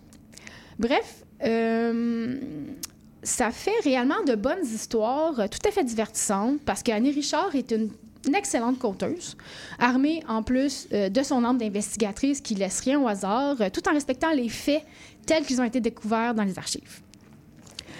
Dans Motel Mystère, on retrace en rafale des faits divers survenus dans plusieurs lieux d'hébergement du Québec, euh, 12 lieux en 12 chapitres qui apportent toujours plus de surprises au sujet de ces établissements, puis qui en disent aussi beaucoup sur les époques et les gens, euh, ben, les époques où se sont produits les événements, sur les Mhm. lieux et sur les gens qui y étaient. Euh, je, vous énu- je vous les énumère, ces, ces lieux-là, pour fouetter euh, votre- vos souvenirs ou votre Oui. imagination. Oui, vas-y, fouette. Ouais. À Montréal, on a le motel Raphaël, le motel Pierre, l'hôtel Bonaventure, l'hôtel Richelieu, l'hôtel de la Salle. À Québec, le château Frontenac, Ah ben. l'hôtel Blanchard. À l'hôtel Chicoutimi, non, c'est pas vrai, ben, il y a le Chicoutimi, l'hôtel Chicoutimi. Ah, C'est-tu là que tu t'en vas? Non? J'ai peur. Oui. Euh, Il y, a- euh, il y a l'hôtel Frontenac à Grand-Mère, l'hôtel Rock d'Or à Drummondville, l'hôtel Sigma à Val-d'Or, l'auberge Willow Inn à Como. OK. OK. Un peu partout dans le Québec, hein, on est, on est servi. Oui. Rimouski, on est safe. Attends, il y a- il y, a un tome 2 qui s'en vient. Ça serait vraiment chouette. Ah oui? Mais bon, petite parenthèse aussi. Là, vous voyez, Motel Mystère ne parle pas que de motel. Mhm. Si vous vous intéressez à l'histoire et à l'architecture des moteurs motels, comme le veut le mot valise, je vous suggère d'écouter l'émission Aujourd'hui l'histoire du 20 juin 2023 où l'animateur Maxime Coutier discute de leur apparition et de leur évolution en Amérique du Nord avec son invité, l'architecte et historien Luc Nopen. C'est vraiment intéressant, ça aussi. Fin de la parenthèse. Fin. Les hébergements dont on parle dans Motel Mystère, ils ont été témoins de mille et une histoires euh, chacun. Oui. Puis, euh, il y en a qui tiennent toujours debout de nos jours, il y en a qui ont péri sous- dans les incendies ou sous le pic des démolisseurs. Euh, s'ils ont disparu ou s'ils ont changé de fonction, on, s'aperçoit grâce à Annie Richard et à Jean-Philippe Rousseau qui ont laissé beaucoup de traces encore visibles, encore accessibles, que ce soit dans les archives, mais aussi visuellement dans les villes. Euh, selon leur emplacement géographique, selon le type de clientèle qu'ils sont le plus sus- susceptibles de recevoir, ils ont été la scène, je le répète, d'histoires vraiment diversifiées. Euh, je peux vous en donner quelques exemples des pépites qui ont été trouvées par les auteurs. Vas-y, on a le temps. Super. Au motel Raphaël, tout d'abord, euh, bon, c'était. Ça, c'est à Montréal. Oui, je crois que c'est dans l'Ouest. J'ai pas eu le temps de revérifier, Ouais. mais c'était un lieu de villégiature là, dans les années 60. C'était très joli, c'était paisible. Mais là, quand ils ont. ils ont, euh, quand il y a eu l'Expo 67 qui approchait puis qu'ils ont, ils ont construit le route 20, euh, ben, le crime organisé a trouvé ça très euh, pratique. Alors, c'était un refuge pour les malfaiteurs, pour les, les gens qui faisaient des vols à vin armés, euh, pour les crimes aussi passionnels. C'était facile de s'enfuir par l'autoroute après avoir commis un forfait. Ben oui. Ah non. Pratique. Donc ça, c'est comment l'urbanité, l'urbanisme, pardon, a pu euh, changer euh, des lieux. C'est vrai. Euh, puis la plupart des hôtels qui ont été nommés dans Motel Mystère, ils auront été victimes de, vol à- de vols à main armée parce que autrefois, avant les cartes de crédit de débit, pas mal tout, se- toutes les transactions se faisaient en argent Oui. comptant. Alors c'est pour ça que ça, ça- tous les motels qu'on nomme, les hôtels, ils ont, ils ont vécu ça. Mais il n'y a pas juste ça, évidemment. Il y a plein d'autres sortes d'anecdotes. Euh, je- le château Frontenac, euh, en mars 1934, il y a eu un raid policier pour démanteler un, euh, guillemets, un club de femmes amoureuses euh, fermé au sexe fort. Oh. Donc, un club de lesbiennes a été démantelé au château Frontenac. Ah, oui. On En, en s'imagine la- 1934? 34? OK. Oui, oui. Je crois que c'était un petit peu avant que Churchill, euh, puis deux autres hommes importants durant la guerre mondiale aient fait leur, euh, Ouais. leur grosse discussion. Ouais. Ah, en tout cas, c'était, ok. c'était- il se passait des choses. Euh, aussi, on parle, oh, on parle un peu de fantômes au château Frontenac. Euh, on là, je vous dis, ça se passait dans les journaux. Hein, on dit, hein. Oui. Il y avait des croyances qui, qui ressortaient de, de notre presse à l'époque. Euh, mais c'est surtout au Willow Inn de Como euh, où il est question le- des plus importantes euh, apparitions paranormales. Il paraît que ça continue même en 2010 selon euh, les propriétaires. Il y a aussi eu une pause de bombe à l'hôtel Bonaventure en octobre 68. OK. Euh, ça serait le FLQ. En fait, il y en a- on, on dit que ce serait eux qui auraient fait ça. On un- pense. Ouais, un, un coup, un, À coup d'État euh, qu'on préparait, c'est ça. On mettait beaucoup de choses sous le compte de, de FLQ à Oui. l'époque. Au même hôtel, l'hôtel Bonaventure, euh, le groupe de Who euh, avait a une fois de trop euh, porté au maximum euh, sa joie de détruire euh, leur chambre. Puis il paraît qu'aux États-Unis, dans les autres villes, on, on- on leur disait juste un, un petit avertissement, tu sais, hey les gars, calmez-vous. Mais non, ici ils ont fini, euh, ils ont fini au poste de police. Ils ont achevé la chambre. Ouais, bah, ils ont quasiment mis le feu. Euh, à l'hôtel Chicoutimi, il y avait, il y avait eu des freak shows. Alors, puis il y a aussi un pauvre homme euh, qui, qui voulait escalader euh, l'hôtel puis qui est décédé. C'était un genre de Houdini, il s'appelait Ricardo. Euh, c'est très triste, là. Oui. Puis il y a roc- euh, je pense que j'ai plus le temps. Mais il te que reste compte. 30 secondes. C'était Mon Dieu, un ben, événement. je vais finaliser avec ce que je voulais vraiment vous dire. Oui. Donc, en fait, un petit rappel, c'est que les univers de la détective Annie Richard là, et Jean-Philippe Rousseau sont vraiment riches pour ceux et celles qui aiment les intrigues et les frissons, que ce soit des frissons de crainte ou de joie. Puis, c'est ce qui est fascinant, là, c'est leur soif de, savoir, leur, soif de connaissance qui, les anime. On dirait qu'ils en veulent toujours plus. Puis, c'est assurément quel- quelque chose qu'ils ont en commun avec les lecteurs et les lectrices. En tout cas, moi, c'est certain que je vais continuer à les suivre maintenant que je les connais. Euh, bien sûr parce que je suis friande d'histoires mystérieuses et étonnantes, mais aussi parce que j'aime quand un ouvrage nous fait apprendre des choses qu'on ne savait pas sur le monde qui nous entoure, euh, pour participer à l'histoire collective, dans le fond. En fait, Annie Richard, c'est son but en nous transmettant ces histoires-là. Hmm. Puis, bon, enfin, bon, comme je vous le dis souvent, la lecture devient toujours... euh, dans ce temps-là, la, la- la lecture est ludique, mais elle devient constructive. Eh oui. Donc, euh, je vous ai parlé d'un livre qui permet de se détendre et de se divertir, euh, tout en explorant le passé. C'est Motel Mystère, euh, Histoire inquiétante pour clients téméraires, écrit par Annie Richard et Jean-Philippe Rousseau et paru aux éditions de l'Homme en 2023. C'est intéressant. Je vais mettre le nez dans ça. Cet été, on fait une petite pause et on revient avec Anthony. CIBL 105 Montréal.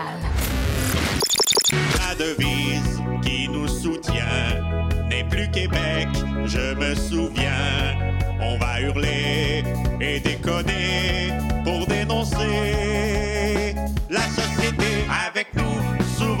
dégénère. Dans le monde, il s'en passe des affaires. Sous le signe des moustiquaires, on a Les Trois Moustiquaires, mercredi 17h sur les ondes de CIBL. Intention Inc., c'est la célébration de l'entrepreneuriat sous toutes ses formes. Sophia Zito et moi-même, François Morin, allons à la rencontre des secrets les mieux gardés du Québec les jeudis de midi à 13h. 105.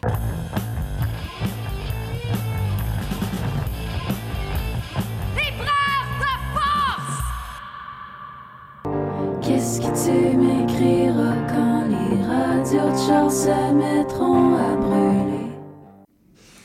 Ah, de retour à Libraire de plage avec Anthony qui va nous parler de radios de char qui vont se mettre à brûler. Oui. En fait, je pense que tu as fait encore pas mal de lectures. Ben, j'en ai fait un peu moins. Ben, plus, je me suis rattrapé dans la fin du mois, mais j'ai eu la COVID, hein, moi, au mois de juin. OK. C'est pour ça que j'étais censé être en studio le mois dernier. Finalement, Puis, non. t'étais pas là. J'étais pas là. Je suis venu le lendemain à Montréal pour le marché de la poésie, mais mon cerveau euh, d'écrivain, est comme jamais. il Ça a été long avant qu'il revienne, que j'ai l'énergie d'écrire. Il est installé. Ouais, fait que j'ai écouté des films surtout. Ah, tiens, plus de films. Et de documentaires. J'ai écouté le merveilleux documentaire sur Arnold Schwarzenegger sur Netflix. Oui. Très bon. OK. Ouais, ouais, très bon. Il y a une bonne critique dans le devoir Ouais. d'ailleurs. Euh, c'est ce qui m'avait convaincu de, de l'écouter. OK. Euh, j'ai écouté Fast and Furious 10, Fast 5, euh, Fast X, pardon. Oui, oui parce que Fast Oui. 5, oui. Euh, OK. C'était très bon aussi. Oui, Vin Diesel est toujours égal à lui-même? Moi, correct, correct. Mais Momoa, qui joue le méchant cette fois-ci, euh, très intéressant comme méchant. OK. Genre de mix entre le Joker puis euh, lui-même. Je- je- comme un, un- OK. un drôle de, un drôle de mix. C'est bon. Ouais. Bon, j'ai écouté Spider-Man, j'ai écouté Black Mirror saison 6. Et l'épisode 1, euh, je me suis rendu compte que, ben, coudonc, c'était ma thèse. Fait que j'ai plus besoin d'écrire ma thèse. C'est fait. Ah, c'est génial. Elle est déjà toute tournée, ah ouais. oui, c'est ça. Je vais juste euh, soumettre ça à mon jury. Ben oui. Puis, euh, mais j'ai, puis j'ai écouté, moi, mon humoriste préféré, il est australien. Mm-hmm. Il vient en automne à Montréal, il fait une tournée canadienne. Il dit dans son dernier sketch comment on fâche un Canadien, parce que c'est dur à fâcher un Canadien, mais t'annonces une tournée américaine sans aucune date au Canada. Ça, ça, ah oui. Non, ça, c'est vrai. Fait qu'il vient, euh, il vient à Montréal, c'est Randy Feldface. Il est australien et c'est une marionnette. Que c'est une marionnette? C'est une marionnette. Genre, non. il est sur stage, mais c'est une, c'est un moped, là. Ouais, Euh, ouais, vraiment. Tu ouais. revoir ça sur Instagram. Ou comment sur il s'appelle? Randy, R-A-N-D-Y, F-E-L-T, Face. Ouais. Ça doit dire euh, face de tissu ou un truc comme ça pour les gens qui sont bons en anglais. Oui, face de dessus. Puis il va être sur stage en, Ouais. en- en face de dessus. Puis son premier show, il est disponible sur YouTube gratuitement. C'est Randy Write a Novel. Randy a écrit un livre. Oui. c'est vraiment intéressant sur le rapport à la littérature, puis sur comment, dans la littérature, il parle beaucoup de Harper Lee, qui est souvent obligatoire pour Ouais. les gens comme au collège, eux, à lire. Oui. Puis comment Harper Lee, elle, elle a écrit un roman dans sa vie. Ben, théoriquement, là, euh, sur sa fin, quelqu'un a trouvé un manuscrit dans le fin fond d'un coffre qu'elle voulait jamais publier, mais ils l'ont publié pareil. Fait que théoriquement, elle a juste écrit un roman de son vivant. Puis c'est genre, hey Harper, tu vas-tu écrire un deuxième livre? Non. T'as-tu lu le premier? Nail it, man! Pourquoi j'en écrirais un deuxième? Ben, ah ouais, c'est intéressant. Tu... Il disait, tu il y a d'autres métiers qu'on peut pas vraiment faire ça. Humoriste, je monte sur stage, je compte une joke, puis je regarde le monde pendant une heure. Non. T'sais? À moins d'être une marionnette, mais là, hein, je sais pas, faudrait voir. Je vais aller voir ça. Oui. Euh, puis là, lui, il vient en automne. Il vient en automne. Donc? Ouais, j'ai déjà pris mes billets. OK. Fait que je Donc, à ça a occupé ton automne. temps. OK. Non, c'est parce que là, j'essayais de trouver le lien. Ben, J'ai- ben- regardé des films, puis mon humoriste s'en vient en automne. OK. Non, mais ça dit que t'as pas rien de la littérature, puis il y a, y un, bon sketch de 8 Oui, oui. minutes sur Hemingway, à quel point euh, c'était un homme détestable, mais qui avait une vie intéressante. Oui. Mais j'ai finalement réussi à déboguer, puis j'ai finalement réussi à lire des livres. Euh, j'ai écouté le film Ghost World qui m'a donné le goût de lire la bande dessinée aussi de Daniel Clow, euh, deux jeunes filles euh, d'âge du secondaire à peu près qui sont un peu déprimées de la vie, qui savent pas trop quoi faire. C'est un Mhm. très bon film aussi, mais qui euh, comme vraiment plus d'usine. Euh, ce qui m'a donné le goût finalement de, de louer parce qu'il est quand même assez cher, je le cacherai pas, mais le- la dernière bande dessinée de euh, voyons, j'ai un blanc, je cherche sur ma liste. OK, on est, là, on s'en va. On, on est dans les séries, on est dans les films, on est Mhm. en attente pour aller voir le spectacle en septembre et on regarde aussi des. euh, des- on lit des bandes dessinées. Euh, Suicide total de Julie Doucet aussi, Oui. qui est vraiment dans le style zine. Oui. Euh, mais là, après, là, tranquillement, pas vite, j'ai recommencé à lire. J'ai aussi essayé de terminer des livres qu'il y avait dans ma liste de à lire ou de commencer depuis un bout. Ça pourrait être bon, ça.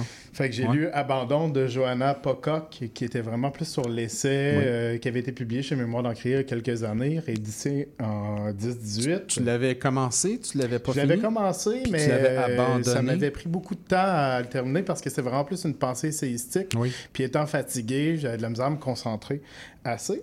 Mhm. Mais j'ai lu à la recherche de New Babylon, ce qui m'a quand même pris du temps parce que c'est une bonne brique. C'est de Dominique Scali, celle qui nous a donné Les marins ne savent Oui. pas nager. Mhm. Toujours aussi excellent. On suit l'histoire euh, d'un prêtre qui n'a plus de main au début du roman et on comprend qu'est-ce qui est arrivé pour qu'il n'ait plus de main. OK. Fait que c'est vraiment western, plein de poussière, des personnages vraiment intéressants, là, un univers déjanté là, pour euh, euh, un homme qui se promène avec un petit gun attaché comme un pendentif dans le cou, mais c'est pas lui qui utilise, là, c'est juste comme OK, c'est. c'est comme si c'était sa croix, tu sais, Ouais, c'est c'est- comme c'est- lui c'est un pâleur. gun, c'est ça, exact. OK. Pourquoi pas? Euh, une femme qui s'est mariée vraiment souvent, mais au même homme, pas parce que dans ce temps-là, pour comme fonder une ville, dans le fond, il fallait qu'il y ait des mariages, comme dans l'État civil. Fait elle, elle se marie plein de fois sur plein de faux noms, parce qu'ils donnent des terres. C'est comme, ah, t'es notre premier mariage, on vous donne une terre. Construisez une maison, il à revendre au plus cher, ça claquant. C'est comme... Ah, ben, c'est pas. C'est comme Montréal de nos jours. Oui, Mais- oui, ben bon. ouais, un peu ça, oui. Euh, et j'ai euh, j'ai rattrapé en fin de lecture d'un de mes auteurs préférés, un auteur québécois, c'est au Cartagnier, c'est David Turgeon. Mhm. Euh, J'adore David Turgeon, ça fait longtemps que je l'avais pas lu, j'avais arrêté euh, parce que c'était la pandémie. Oui. Bon, J'a- oui. J'avais pas lu Simone au travail et j'ai vraiment eu du plaisir. J'avais Oui, pas hein? lu encore la. Ben, j'avais pas lu la réédition de La raison vient à Carolus, qu'il avait publié en, en novella dans le temps de l'anniversaire du Cartagnier. Je me rappelle plus, je pense que c'était leurs 20 ans, il avait publié euh, Mhm. un certain nombre de novellas. C'était peut-être leurs 10 ans, 10 novellas. Puis il l'avait publié là, mais il l'a bonifié, il l'a réécrit, puis il l'a republié dans la collection QR. Mhm. Puis c'est très, très plaisant. Euh, c'est comme. euh, ça- je trouvais des beaux parallèles avec ce que j'avais lu le, le mois dernier, envoyé spécial de Eschnose. Ah, Euh, dans, le, dans, dans le jeu vraiment du, du narrateur. narrateur qui est toujours impliqué dans les livres de David Turgeon. C'est comme un narrateur, c'est comme. Mais nous étions pas invités au mariage. Changement de chapitre. Comme, euh, Voilà. donc euh, voilà. Fait que j'ai lu quand même pas mal de choses, euh, surtout, surtout des romans, surtout des bandes dessinées. J'ai moins lu de poésie. J'ai juste lu euh, Dis merci de Camille Paré Poirier aux éditions Ta mère. Oui. Ça aussi, c'était du rattrapage. C'est excellent. Oui, hein? Je Oui. l'ai lu euh, dans ma ride d'autobus en revenant de Montréal le mois, de- ben, le mois dernier, c'est seulement. Puis Oui, c'est. euh, une oui. chance que la ride est longue parce que ça- j'ai pris des pauses. Oui, non, non, c'est très, ouais. c'est beau, euh, c'est, c'est, c'est bien écrit, c'est plein de, choses- plein de Ouais. choses ensemble. Donc voilà, euh, en gros. Euh, je poursuis mon écriture. Euh, je t'avoue aussi, Mike, que j'ai eu des fatigues. J'étais comme, pourquoi j'écris un roman? Mon Dieu, je suis pas romancier, j'ai ça, écrire des romans. Fait que j'ai écrit deux nouvelles pour procrastiner, puis après, je me suis remis à mon chapitre. OK, entre-temps, tu as regardé des films, tu as lu des bandes dessinées, tu t'es acheté des billets pour septembre, tu as pris une pause, tu as pensé à tes billets que tu as achetés pour septembre, et tu t'es dit, j'ai ça écrire des romans. Toi, tu vas faire comme Dolan là, qui a annoncé qu'il arrêtait de faire des films. Là, tu nous annonces que tu arrêtes d'écrire des romans alors que tu as un contrat avec nous autres. Là. oui, c'est ça. Non, non, mais je vais le finir, là. Oui, t'es obligé, là. Mais oui. Mais euh, oui, parce que Sabrina te regarde avec des gros yeux. Là. Mais attends, t'as écrit deux nouvelles. Oui. Qui sont pour nous ou pour. euh, Euh, ben, si à un moment donné, j'arrive pas à avancer mon roman, ben, je- j'en lirai une. J'ai- comme du backstop. OK, c'est ça, là. OK. Ouais. Deux, euh, deux nouvelles qui sont un peu dans la même lignée que le roman rural, tout ça. Tu te Euh, promènes ailleurs? Non, ça ressemble un peu. en fait, je, je m'étais dit pendant le marché de la poésie, euh, je suis comme, ah, ben, je pourrais essayer de réécrire euh, Les femmes que j'aime ne font pas de bicyclette. Tu sais, il me Mhm. semble que j'ai encore d'autres histoires, puis il se vend encore bien, puis c'est intéressant. Fait je dis, on va écrire un autre roman de nouvelles, ça s'appelle mon, mon père était lanceur de couteau à temps partiel. Et là, euh, mais là, il faut que je l'écrive. Je l'ai dit à mon éditrice que je ferais ça. que- Et là, tu viens de le dire en studio. Oui, Ouais. le titre. Ouais, Le titre. Volez-moi le pas. J'ai Ah. un copyright. Mais ré- répète le titre. Mon père était un lanceur de couteau à temps partiel. Je trouve un bon titre, je trouve. Ben, j- J'adore le titre. Moi, c'est juste que je me dis, s'il travaille pas le dimanche, puis on l'appelle, puis on dit, ah, tu peux-tu rentrer? Il est pas de bonne humeur. T'as pas le goût de tomber sa journée où il, il- il est en congé, puis il est obligé de remplacer un collègue. Ouais, non. Non, mais tu sais. Ça peut finir on- comme, euh, Ben là, tu sais, ça Dans fait, un tu sais- hôtel de Drummondville. euh, oui, c'est ça. Tu sais, moi, ça me tente pas de rentrer, faut que j'aille lancer des couteaux, regarde. là. Mais j'ai plein d'images. Oui. Dommage, on comme, peut plus euh, appeler Xavier Dolan, il veut plus faire de film. Non, c'est ça. Parce qu'il y avait quelque chose dans ça. Là. Ouais. OK, on, ne- ne touche pas à ce titre-là. Ouais. Là, tu as deux nouvelles écrites pour Trois, ça. en fait. J'en ai fait une le mois dernier. Mais. euh, Ok, t'avais du temps. Mais, oui, ben, j'avais procrastiné. Puis j'avais aimé ça. Ouais. Procrastiner. C'était comment? Ben, coudon. Ouais. Mais c'est comme, euh, c'est comme travailler le muscle, mais faire d'autres choses. C'est comme, tu sais, je sais pas, je présume du- que jouer de la musique, mettons. Faire du fois, bicycle tu- sur place? Ben, oui, mais tu sais, tu comme. Tu fais des gammes ou tu te pratiques, tu sais, tu composes pas tout le temps tes tunes? Non, non, non. Je Moi, je les compose que- jamais, mes ouais. tunes. Fait que. Mais je joue pas de musique non plus. là. On s'entend, là. Fait qu'au lieu de. En fait, je me suis rendu compte que, tu sais, il y a des auteurs qui lisent pas pendant qu'ils écrivent. Ben, moi, j'écris pendant que j'écris. C'est ça, tout ça. Oui, tu sais, il y a toujours la question que je pose est-ce que vous lisez pendant que vous écrivez pour pas vous contaminer? Anthony, c'est moi, je me contamine moi-même. c'est pas compliqué. non, c'est ça. OK. Fait que deux nouvelles, t'as commencé le roman. T'as-tu dans ta liste des livres que t'as pas lus, que tu voulais lire, puis parce que t'as trop procrastiné, c'est-à-dire que t'as pris cinq minutes dans ta journée pour rien faire, est-ce qu'il y a des trucs que tu voulais lire que t'as pas lus? J'ai pas fini encore le dernier Eric Chacour. C'est vraiment bon. Pour ça, je m'en veux finis de. ça. Ouais, je. je- Fini ça, c'est... on- on- on- ben oui, on s'éloigne un peu de la thématique, mais en fait, tu ne lis pas que des livres liés à la thématique Non. non, plus, parce que tu t'influences, parce que tu es un homme de grande culture et de grand Mhm. savoir. Et de One Piece 104 que j'ai lu et adoré. Ah, Mais- yes. mais- Ah, ça, tu l'as lu? Yes, ça, oui. oui. Non, mais le Chaco, faut que tu lises Oui, ça. là, oui. oui, oui. Euh, ouais, fait que ça, c'est dans, mes, euh, c'est dans ma pile de, de livres à lire prochainement. Et. Euh, Y a-tu d'autres titres que tu avais dans ben, ta c'est sûr que liste? l'été, c'est un peu, euh, un peu plus tranquille. Il y a des livres qui vont sortir en août que j'ai hâte de lire. Ouais, toi, là, euh, entre nous deux comme ça, là, Ouais. une discussion de libraire sur le coin de table, là, est-ce que tu es du genre à te choisir des livres de lecture l'été d'avance? Tu sais, Oui. genre, tu as une Ouais. pile qui attend, là, ça fait deux mois, puis tu te dis, moi, je touche pas à ça, c'est comme sacro sacré, personne touche à ça, sinon, parce que tu sais que cet été, tu vas les lire. Tu sais, c'est pas exact. des livres d'été, ils sont peut-être sortis il y a six mois, mais ça, c'est pour ton été. Mes bagages n'étaient pas prêts encore hier pour partir pour Chicoutimi, mais mes livres sont prêts depuis un mois sur la table. Ma petite là, je vais lire La Croisée des mondes. Je l'ai jamais lu. Je- Ok. Ça a l'air vraiment bon. Tout le monde m'a dit que c'est bon. Oui, de Pullman, puis t'avais jamais Ouais. lu ça? Jamais. OK. Puis euh, je vais lire Dracula. Je les ai avec moi d'ailleurs. Oui? OK. Voilà. Euh, OK. Pullman, c'est bon. Dracula, tu ne l'as jamais lu? Non. OK. Ma mère, elle m'a dit qu'elle euh, le lisait pendant que je faisais mes boires quand j'étais bébé. Fait que j'ai peut-être lu par, euh, par euh, absorption. Ben oui, Mais- peut-être. Oui. C'était ouais. du lait que tu avais dans ton biberon? si elle te lisait Dracula, c'est peut-être euh, Ouais, autre chose. Je sais pas. À Saint-Claude, peut-être. OK. OK. Ouais. Puis euh, Murakami, j'ai jamais lu aucun Murakami. Croirais-tu ça? Ben, je Mais le ouais. croirais pas, mais si Mais tu me le dis, je me fie sur toi. Et, minute. Et là, tu parles de tes vacances. Là ou. Ouais, là, c'était- là, OK, là. là, Ben, c'est-à-dire deux d'ailleurs, jours. J'ai là. commencé le Pullman ce matin en attendant mon Lift Amigo. Parce que là, je suis rentré en vacances ce matin. Oui, OK. Mais Là, toi, tes vacances, c'est de trois jours. là. C'est une semaine. Une se- Ah, une semaine. Juste trois livres? Voyons, tu lis bien plus que ça, Quatre. absolument. Quatre, puis j'ai ma liseuse. Ah, phew. Ouais. Non, parce que là, Ouais. j'ai eu une petite inquiétude pour toi. Là, Ouais, là quatre, mais là, j'en vois trois livres, c'est pour ça, là, mais. Ouais, ben, j'ai la trilogie de Pullman. Ah, OK. OK, ça. c'est ça. Mais euh, là, je voyais quatre livres.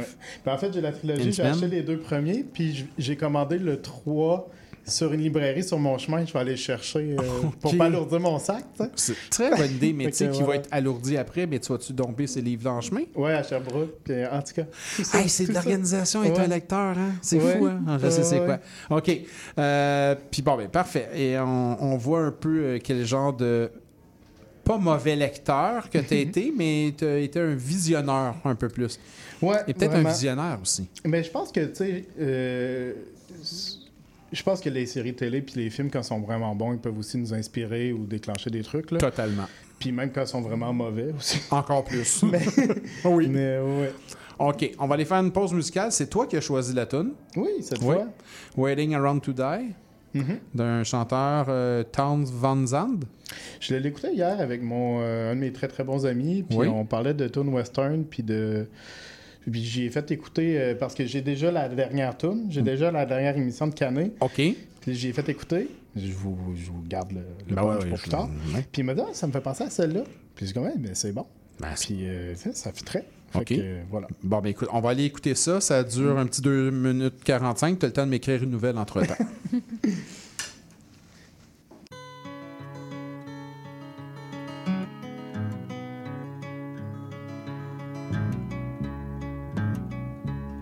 Sometimes I don't know where this dirty road is taking me. Sometimes I don't even know the reason why. But I guess I keep a gambling, lots of booze and lots of rambling. Well, it's easier than just waiting around to die. All one time friends I had a ma, even had a pa. Well, he beat her with a belt once cause she cried.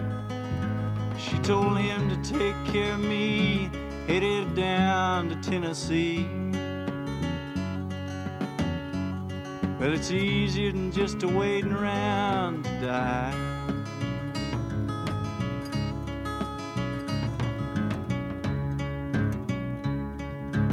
Came of age and I found a girl in a Tuscaloosa bar. Oh, she cleaned me out and hit it on the sly. Well, I tried to kill the pain. I bought some wine and hopped a train. Seemed easier than just a waiting around to die.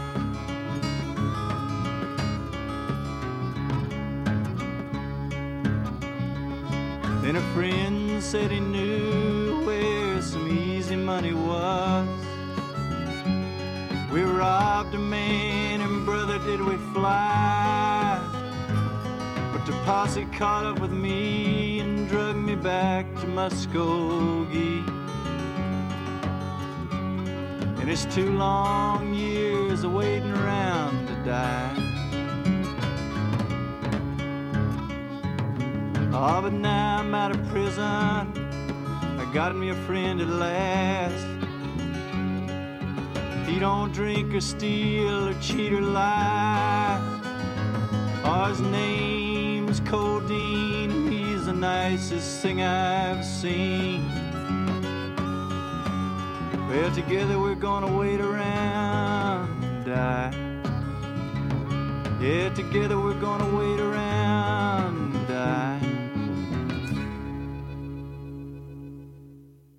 CIBL 101.5 Montréal.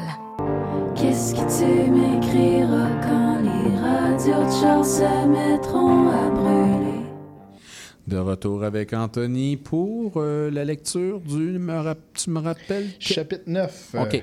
Là, on est un. Rendu au chapitre 9. Mhm. Est-ce que tu peux nous faire un petit euh, recap? Ouais, euh, dans le fond, Vincent a eu une job de- d'entretien du terrain de baseball par le cousin de Jeep, euh, dont une discussion qu'il y avait eu euh, au restaurant euh, autour de la table de pot. Le dernier chapitre, il y a eu beaucoup d'introspection sur sa famille, sur qu'est-ce qu'il fait là dans le- qu'est-ce qu'il fait dans sa vie à retourner dans son village. C'est encore le cas. OK. Et euh, voilà, donc ça s'appelle chapitre 9, une impression persistante de rater des tâches manuelles que l'on entreprend. Je sais pas si tu te considères comme quelqu'un de manuel, Mike. Moi, pas, tout le vraiment. pas tout le temps. C'est sans cérémonie ni la signature d'un quelconque contrat de travail que Joël remit à Vincent le lourd trousseau de clés donnant accès aux infrastructures du village. Ensuite, il remonta dans son pick-up et quitta le stationnement municipal, laissant le soin à Vincent de découvrir quelle clé lui sera utile et quelle autre ne semble ne rien ouvrir sur le lieu de son, de son nouveau travail. Soit la cabine du pointeur, la remise abritant les outils d'entretien pour le terrain de balle l'été et la patinoire l'hiver, ainsi que le terrain de balle lui-même, dont deux cadenas master rouillés embarrent l'accès en dehors des soirs de match. Le soleil tape dru sur la surface dénouée d'ombre, jaunissant le gazon et desséchant la peau de Vincent. Entretenir un terrain de balle est plus ardu qu'il n'y paraît. Vincent n'avait jamais vraiment réfléchi à ce qui peut faire la différence entre une bonne et une mauvaise surface de jeu. Il se contentait de remplir les trous créés par ses courses pour bloquer une balle entre le 2 et le troisième but. Et bien que son amour du sport soit véritable, il n'est d'aucune utilité pour l'entretien qui requiert un stade de baseball aussi petit que soit celui de Saint-Claude. Si l'on écrit les mots entretien et terrain de baseball dans un moteur de recherche Internet, on aura comme premier résultat le site Internet d'une compagnie dont le chiffre d'affaires repose sur un service d'entretien de tout terrain de baseball, qu'il soit municipal ou privé. Ils peuvent aussi s'occuper du terrain de volleyball et de pétanque, nous informe l'onglet Services et produits. Le deuxième lien du moteur de recherche mène à un guide créé par l'organisme Loisirs Sport du Centre du Québec et financé par l'Association québécoise du loisir municipal. Ce guide a pour but de présenter les meilleures pratiques connues à ce jour pour l'entretien des terrains de balles servant à la pratique du baseball et du softball. Fermeture des guillemets. Seulement, comme le guide est réalisé par des employés de la ville de Montréal n'ayant en tête que leur infrastructure, il présente des méthodes d'entretien nécessitant des outils dont Vincent ne possède même pas le 2 sixième. Ben oui. Moins encore si l'on considère que c'est avec le 4 roues appartenant à la municipalité que le précédent employé eut son accident. On se rappelle, euh, la raison pour laquelle Vincent a la job, c'est parce que le gars s'est planté en 4 roues. Oui. Voilà. Qui était c'est le pété le 4 bras. roues, oui, C'est qui ça. était le 4 roues de la municipalité pour Exact. faire le terrain. Ce qui impose à Vincent le transport des boyaux d'arrosage sur ses épaules et l'utilisation du tapis de nivelage à la main. Vous irez voir sur Google. Oui, ça, c'est une affaire. Il pensa un instant l'attacher à l'arrière du vieux tracteur à gazon, mais ne sachant pas si le tracteur supporterait la charge, il préféra s'abstenir. Il ne voulait pas être surpris à, cou- à couper les coins ronds dès sa première semaine de travail. C'est pas bon. Au moins, Jeep avait raison sur un point, le travail l'occupe et il ne se demande plus que périodiquement ce qu'il fait là, au milieu de son village d'enfance, avec un lourd assemblage de chaînes à la main. Lorsqu'il était au bac, un de ses professeurs d'université avait animé un cours complet sur l'importance du baseball dans la fondation des mythes américains. Il entendait le mot Amérique surtout comme un synonyme des États-Unis, mais on pouvait certainement étendre cette théorie sur l'ensemble du continent. Le football, c'est la guerre de sécession. De courtes batailles très violentes avec un ballon qui ressemble à un haut but. Le hockey, c'est contre le froid. Sur des grandes surfaces de jeu glacées que les joueurs avancent. C'est celui qui apportera la rondelle le plus loin, seul ou accompagné, comme un drapeau au sommet du monde. Mais pour le baseball, c'est différent. Le baseball, ce sont de longues luttes silencieuses et presque immobiles qui se diluent dans le temps. Le joueur en attaque, s'il accepte la mission qu'on lui donne, devra traverser trois postes de traite d'est en ouest avant de revenir chez lui. Les joueurs en défense, eux, sont nomades et doivent empêcher la conquête de leur terre. La conquête peut être arrêtée nette comme elle peut sembler s'éterniser pour les joueurs qui la subissent. J'aime ça. Oui, j'aime ça. J'ai trituré un peu. Oui. Avec le recul, Vincent se dit que certaines affirmations de cette théorie pourraient être facilement réfutées, mais même des années plus tard, l'assurance que le professeur dégageait devant la classe résonne encore en lui. Si un jour on lui donne une charge de cours, Vincent aimerait être ce genre d'enseignant, plus proche du compteur que du véritable pédagogue. Mais pour ça, il lui faudrait revenir à l'université. Rédiger une partie substantielle de sa thèse lui permettrait sûrement d'excuser son départ hâtif auprès du département et de son directeur. Ou bien peut-être qu'écrire une version complète et terminée de sa partie création suffirait, démontrant du même coup que l'âpreté du travail manuel s'avère bénéfique au développement d'un style à la fois sans fioriture, riche et profond. Après tout, son premier professeur de création ne cessait de répéter que ce sont les tâches manuelles répétitives qui favorisent la création. Ce ne doit pas être un hasard que dans chacun de ses livres, il y ait au moins une scène durant laquelle le personnage principal accomplit une tâche ménagère. Vincent apprécie particulièrement le passage durant lequel le personnage principal lave sa vaisselle et, soudainement, se met à s'imaginer ramper dans son gazon et aller mordre la cheville de son voisin qui, lui, est en train de tondre sa pelouse. Peut-être que ce n'est pas exactement ça qui est écrit dans le roman. Peut-être que le personnage principal ne lave pas la vaisselle, mais épluche un légume racine. Peut-être aussi ne mord-il pas la cheville de son voisin, mais reste seulement étendu à la lisière délimitant sa pelouse de celle fraîchement tondue de son voisin. Une chose est certaine pour Vincent, c'est que toute la scène repose sur la différence d'intérêt pour l'aménagement paysager entre son voisin et le personnage principal, ainsi que sur l'imagination de ce dernier. Une imagination exacerbée par la voyons, une imagination exacerbée par la pratique de tâches ménagères. Demain, avant le match du soir, il faudrait qu'il aille vérifier si la bibliothèque municipale possède un exemplaire. Il imagine prenant la poussière entre un Lolita de Vladimir Nabokov et le, la première édi- édition d'un Marais de Francine Noël, tous trois n'ayant pas été empruntés depuis plus de dix ans. Et si la bibliothèque Irène Duclos ne possède pas l'objet des souvenirs de Vincent, peut-être offre-t-elle la possibilité d'emprunter à une autre bibliothèque le livre convoité. Et tandis qu'il est déjà à la bibliothèque et qu'une demande est déjà passée au circuit des bibliothèques municipales, il pourra en profiter pour demander tous les livres dont il reporte la lecture depuis longtemps. Découvrir toutes ces histoires qui ont formé de nombreux lecteurs et lectrices avant lui. Quelle autre occasion aura-t-il pour lire toute la production de Joyce, Melville ou Austen Seulement, peut-être aussi que ses journées de travail le laisseront si esquinté que même l'idée de tourner une page paraîtra impossible à Vincent. Non, faire un chemin de croix par les classiques de la littérature n'est peut-être pas une si bonne idée. Cela annihilerait l'état de sérénité que, que crée le travail physique. C'est pourquoi dans l'immédiat, il ne lui faut pas se procurer des livres, mais plutôt des objets pragmatiques, comme une casquette et de la crème solaire. OK. Voilà. Non, non, ça se passe sur un terrain de balle. Moi, je trouve ça le fun. Ben oui. Puis s'il fait ça, le job assez rapidement, là, ben, il peut prendre le temps de lire. Ouais, mais pour ça, il faut qu'il la fasse bien. Là. C'est ça l'affaire. C'est sûr qu'il manque une coupe d'outils. OK, c'est bon, j'aime ça. On avance. On avance, On avance. Puis pas vite, mais en même temps, on avance. Mais je me demande tellement où tu t'en vas. Surtout que tu me dis que c'est déjà cané la fin. Ouais. Là, je me demande où tu t'en vas. Mais... Ben, ben, vers une radio en feu. Ben oui, bien sûr. oui, Euh, là, c'est ça, la radio est où, là? C'est, Oui, arriver, la radio? J'ai hâte. Euh, donc, j'ai une petite suite de poèmes aussi, de cinq poèmes. Vas-y. Qui parlent de baseball, bien sûr. Yeah. La rouille d'une crinoline, c'est le titre. Je ne sais pas sur, quel pied danser quand vient le temps d'offrir une conversation. L'ensemble réside dans un éclat de bois.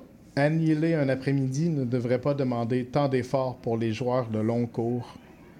Chaque balle de baseball devient un poème en dormance. Je me répète, mais égratigner une parenthèse n'est pas dans mes habitudes. S'il te plaît, nous trouverons bien quelque chose de punk à faire parmi les saisons qui s'éternisent. Je n'ai rien à reposer pour que le sel de mon cou agisse en tirant, moyennant toutes les couleurs pointées, je garderai une mesure en réserve. Il n'en tiendra qu'à toi de nous conduire au prochain point d'héroïsme. Il n'y a aucune pérennité quand il s'agit de tourner autour du marbre. Par le biais d'une averse, je confonds mes désirs et mes espérances. Si nous unissons nos mains dans le dos d'une valse, peut-être que l'on viendra admirer notre abnégation. Cependant, je ne peux rien te promettre avant de resserrer les coutures de mes paumes. Ça termine ce soir les projets d'atavisme au moment de musarder un bal en carton mat. Aucune collection ne donne le même rythme. Comme dernier acte, j'aimerais déposer mon genou au centre d'une absi- absidiole. Si seulement murmurer un hymne n'était pas un travail d'équipe. Si je rate mes intentions, m'accueilleras-tu toujours à la moitié du chemin? Oh, merci Anthony Lacroix. C'est un grand chelem, je trouve, ce soir. Ça nous promet pour le prochain, le prochain mois? Oui, Ouais. prochain mois. Pas en studio? Non, malheureusement. Euh, mal- Oui, malheureusement. Ouais. Trop proche du 12 août. Trop proche. Oui, c'est vrai. Oui, c'est vrai, ça va être un petit peu proche. J'essaie de le mettre de côté. Je vous rappelle que le 12 août, la journée du livre québécois, très, très occupé pour les libraires. Il reste peu de temps. Je veux remercier tout ce beau monde autour de moi. Merci beaucoup, Anthony. Merci beaucoup, Sabrina. Extrêmement intéressant, ce petit livre-là. Motel Mystère. On va aller lire ça. Puis, bien sûr, on attend impatiemment les, les aventures du roman et des nouvelles, peut-être, euh, que tu nous liras. En tout cas, tu t'es comme un petit peu avancé. Puis, euh, on a des témoins. Hey, euh, merci, Benjamin, d'avoir été là, de nous avoir écoutés, d'avoir assisté. C'est merveilleux. Un bon public. Merci beaucoup, Amélia, la chance d'Andreville, pour la mise en onde. Je veux remercier, bien sûr, mes trois invités. Véronique Talbot, Raviver les volcans, chez Urtubise. L'amour à dissous, écrit par Marie-Pierre Luneau et Jean-Pierre, Jean-Philippe Warren chez Septentrion. Et Mélanie Noël, euh, debout dans vos absences, euh, aux éditions Hamac. Belle discussion qu'on a eue sur l'amour sous toutes ses formes. Mon nom, Max Viano, à la réalisation, sélection musicale et animation de cette émission. Je vous beaucoup. La semaine prochaine, on se retrouve pour un autre libraire de plage. Suivez-nous la semaine prochaine. Entre-temps, ben, profitez-en pour avoir chaud et lire. Bye.